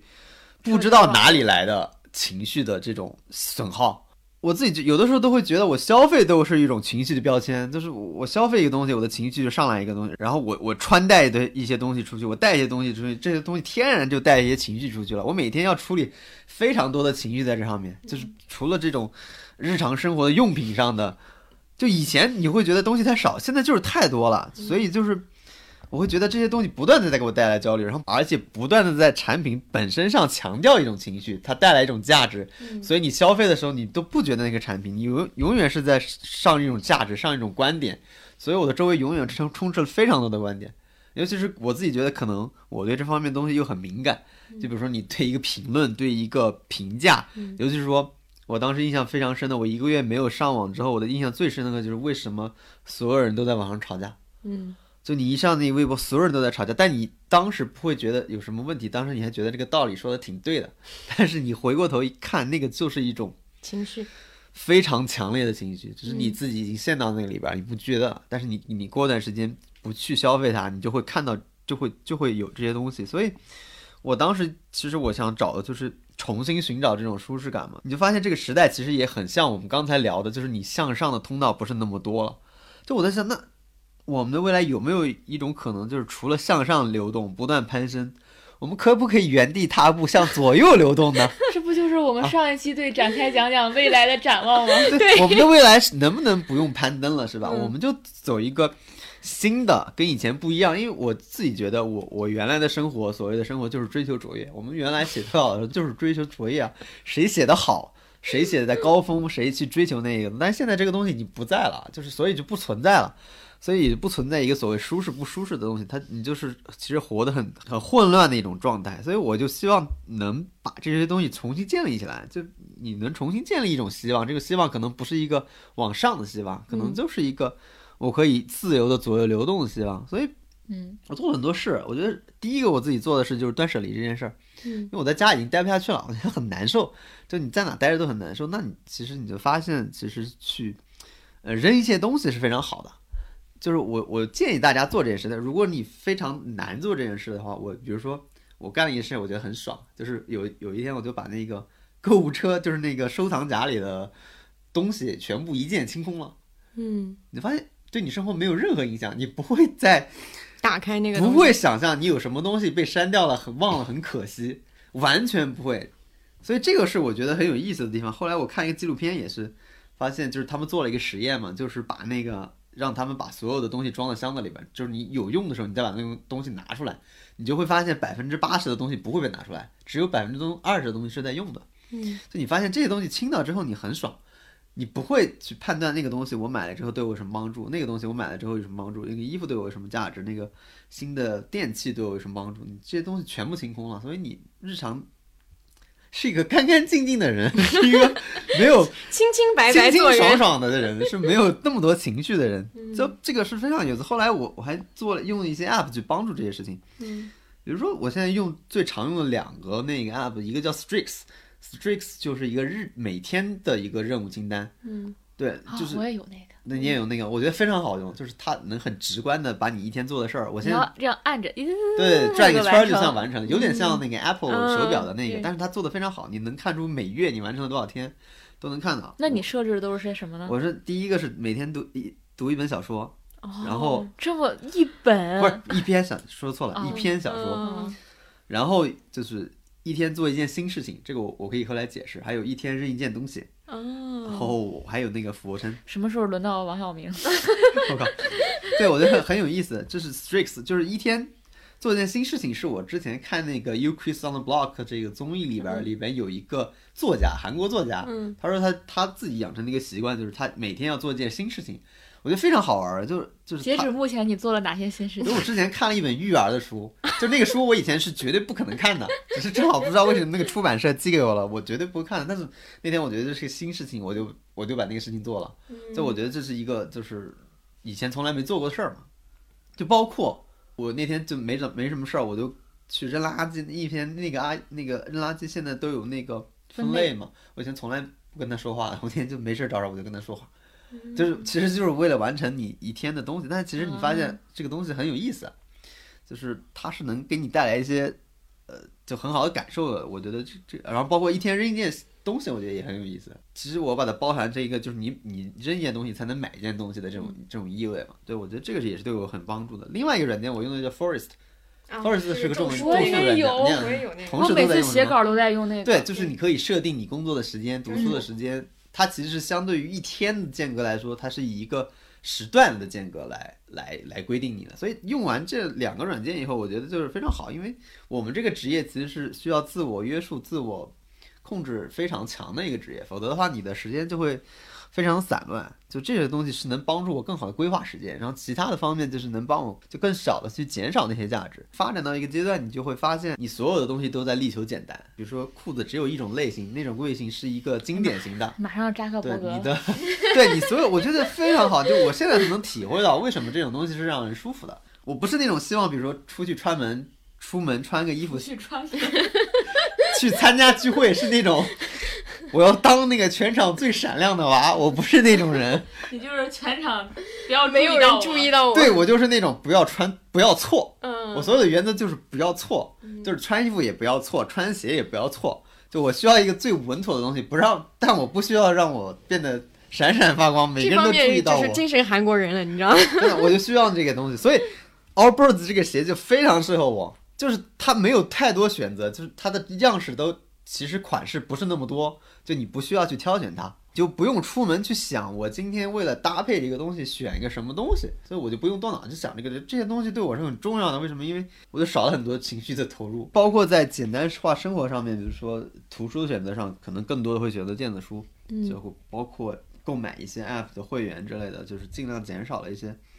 呃实体书的购买吧。所以我觉得对我的那种帮助也是很大的。就是我觉得刚刚王老师说的那个，就是减少情绪负担这个事情，我其实想的是，对于女生来讲，其实出门，呃，也是一个很有负担的事情。当你有有了一双你随时出门就可以穿上的鞋子的时候，出门对你来说就不是一个特别困难的事情了。你不用再去非常，就像王老师说的，非常费劲的要去想一些你的场景，或者说你要去呃仔细的去去搭建你今天这个整个人的这个形象或者怎么样的东西，它就变成一个。很没有负担的事儿，我觉得没有负担是一个出门的前提条件。就当你就像刚刚阿康说的，当你在揣测你出门会遇到多少多少事情的时候，你其实就是在不断的就是害怕出门。但是你如果一旦有了一个，不管是一双鞋也好，或者说是一个非常便捷的一个让你觉得这件事情很容易去做的一个前提条件的时候，它就会变得没有那么可怕。是，嗯，而且因为我今年不是想一直多出差嘛，所以嗯。我就会有一个行李箱，就会把一些东西就是一式两份，嗯。就是你会很快，我现在可以做到五分钟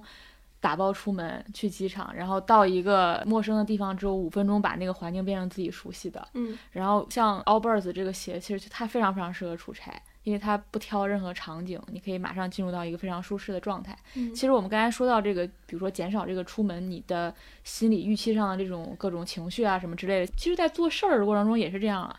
因为我是一个特别追求把这个事儿就尽量做到我能力范围内最好的，就经常我去做一个事儿的时候，就起码它是比较完整的，它不一定完美，但我尽量就能把想到的事情都会考虑上。嗯但我后来发现，为什么就会有拖延，或者或者有一些完美主义对自己的那种情绪上的消耗啊，或者等等这。后来我发现，你先把这个事儿做到百分之六十，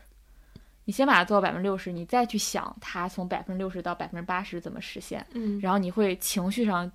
减轻非常多的压力和负担，就是你起码不会一直在想这个事儿，为它焦虑了，起码那个东西在那儿。嗯，对，然后我们可以介绍一下 Allbirds 这个品牌，然后它是一个呃两位创始人在二零一六年做的一个品牌，它。主要就是做鞋，然后它的原则就是舒适感和可持续发展，因为它所有做鞋的原料都是一个环保材料。然后它二零一六年也被《时代周刊》评为说是呃世界上最舒适的鞋。然后它有几个点是我觉得是很不一样的一个点，一个就是说它穿着确实是很舒适的，它可以光脚穿，然后你呃穿它的出门的时候是很轻很没有负担的，而且它的款式也都比较简单，像刚刚王老师说的。另外一个就是它一直以来都不会做打折活动，这个东西呃，我觉得理解它其实也是在减少焦虑，因为我们永远在买东西的时候都会想会。不会双十一啊？对我这个时候买它是不是亏了？我这个时候是不是应该有一个呃更更好的时机去买它？我要去上网去搜别人的推荐，去搜各种打折优惠券，去等到一个双十一或者说什么样的节日去买它可能会更好。但是他们从不打折，其实就是减缓了这种焦虑。你永远买它都不会说你买亏了，你永远买都是一样的，每个人都是一样，每个时机都是一样。你只要你想起它，你就可以去买，就是这样的一个，我觉得也是挺特别的一个点。另外一个就是它是可以机洗的，就是直接去非常非常重要。对，就是不会很难打理，因为我选了一双白色的鞋，就是我开始就会担心说它是不是很容易脏，但它如果能机洗的话，就是很轻松，也没有任何负担。就最后还有一个点是，它是三十天无理由退换的，就是这个时间是比所有其他品牌都要长，就是它鼓励你去试穿以后再决定要不要。留它，就是你可以先买回来试穿，要三十天之内你都可以无理由退换，甚至说他也鼓励你去他的线下门店去试穿一下这个鞋，你去感受一下它是什么样子，然后再去进行这个购买。嗯，我觉得这个所有它这套理念都是跟我们今天的主题很很符合。它也确实是在，呃，它虽然是一个消费品，但是它没有给你带来更多的消费焦虑。是嗯，不打折那个，我觉得真的很妙。对，就这个心理真的很妙，就嗯你想，因为太多了，就是你上购物去看直播，然后收藏夹里收藏一个东西，你就嗯想等一个所谓的最，甚至你会花时间不停的去查看它，对计算它，就这些东西会非常的耗神，也你你你根本想象不到这些东西有多少多会花费你的精力。对，因为它打折不打折这个东东西，就是人对于更什么最什么都有一个天然的焦虑和追求。本质上它它也是消除那种完美感主义感觉的，就是我一定要嗯最便宜的时候买到，嗯我一定要在这个最合适的时机买到。嗯其实它是消除你这些东西的，就嗯本质上是增强你的行动力的。对就是就是你刚才说的，就是所有消除完美主义的这种东西，其实都能就是改善拖延症，增强行动力。对，其实这也是回到就是所谓舒适生活，也是回到我们上次说的那种基本生活嘛，对就是满足你生活当中最减少一切不必要的消耗。对，就是最顺理成章、最自然的那个东西，那个状态就是这样的状态。嗯我我之前因为北京比较冷嘛，就是没有能够光脚穿，因为还是有有点有点冷。我我是一个怕露脚踝的人，但是我上周末的时候穿着它，也是那天也是，我觉得我有一个想买的东西，但那个地方离我家有点远，我就在之前的话，我可能就会犹豫说要不要去线下购物，因为大家都习惯了在网上点了，然后送到家里嘛。但我那天就是穿着它出门就去买了一趟那个东西，就是确实是很轻便，然后也很舒服，也也因为我。做了这个说出去溜达一圈儿这个决定，会让那一天会跟所有其他就是你躺在家里的那种嗯划划手机的那个东西会不一样。我的使用感受就是这双鞋适用特别多的场景，就是是一个挺百搭的，就是比如说你出差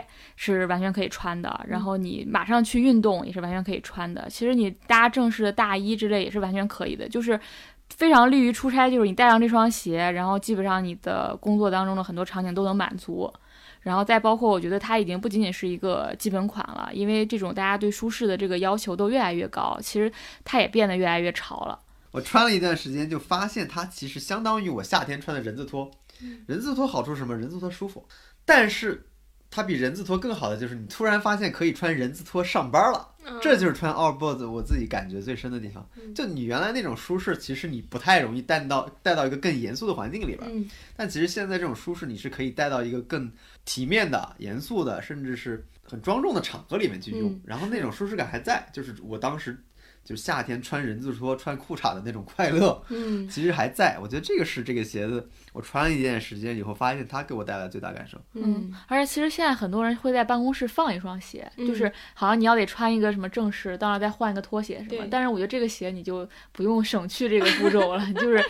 匹配多种场景。呃，如果大家听了前面我们的分享之后，嗯，想尝试一下这款鞋的话，有几个方式。一个是可以到我们的展开讲讲编辑部的微博去参加我们发起的这个话题讨论的活动，然后有机会可以获获得呃这个鞋，然后我们的奖品也挺多的。就是中奖几率应该还蛮大的，然后这是一个方式，然后另外一个方式就是，如果你自己直接下单的话，如果在不管是天猫或者京东的 Allbirds 的旗舰店下单，然后你备注展开讲讲，可以呃额外赠送鞋带一双，因为他们是从来不打折的，所以不会有任何的打折的折扣，嗯但是它可以送鞋带。那鞋带会是那种彩色的，对，彩色的，因为我自己挑了一双白色的鞋，所以要了一个绿色的鞋带，就配起来就是还挺好看的。对，有这样的两种方式，都鼓励大家参与一下。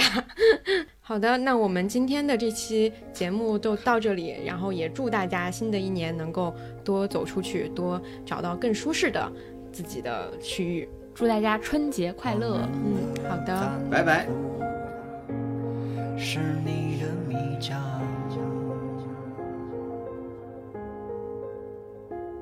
琐碎的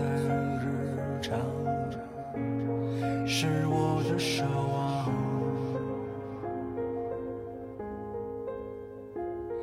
我一无所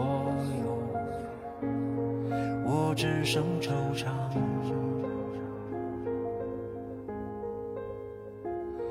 痛浩浩荡荡，靠什么丈量？我想原谅，不知替谁原谅。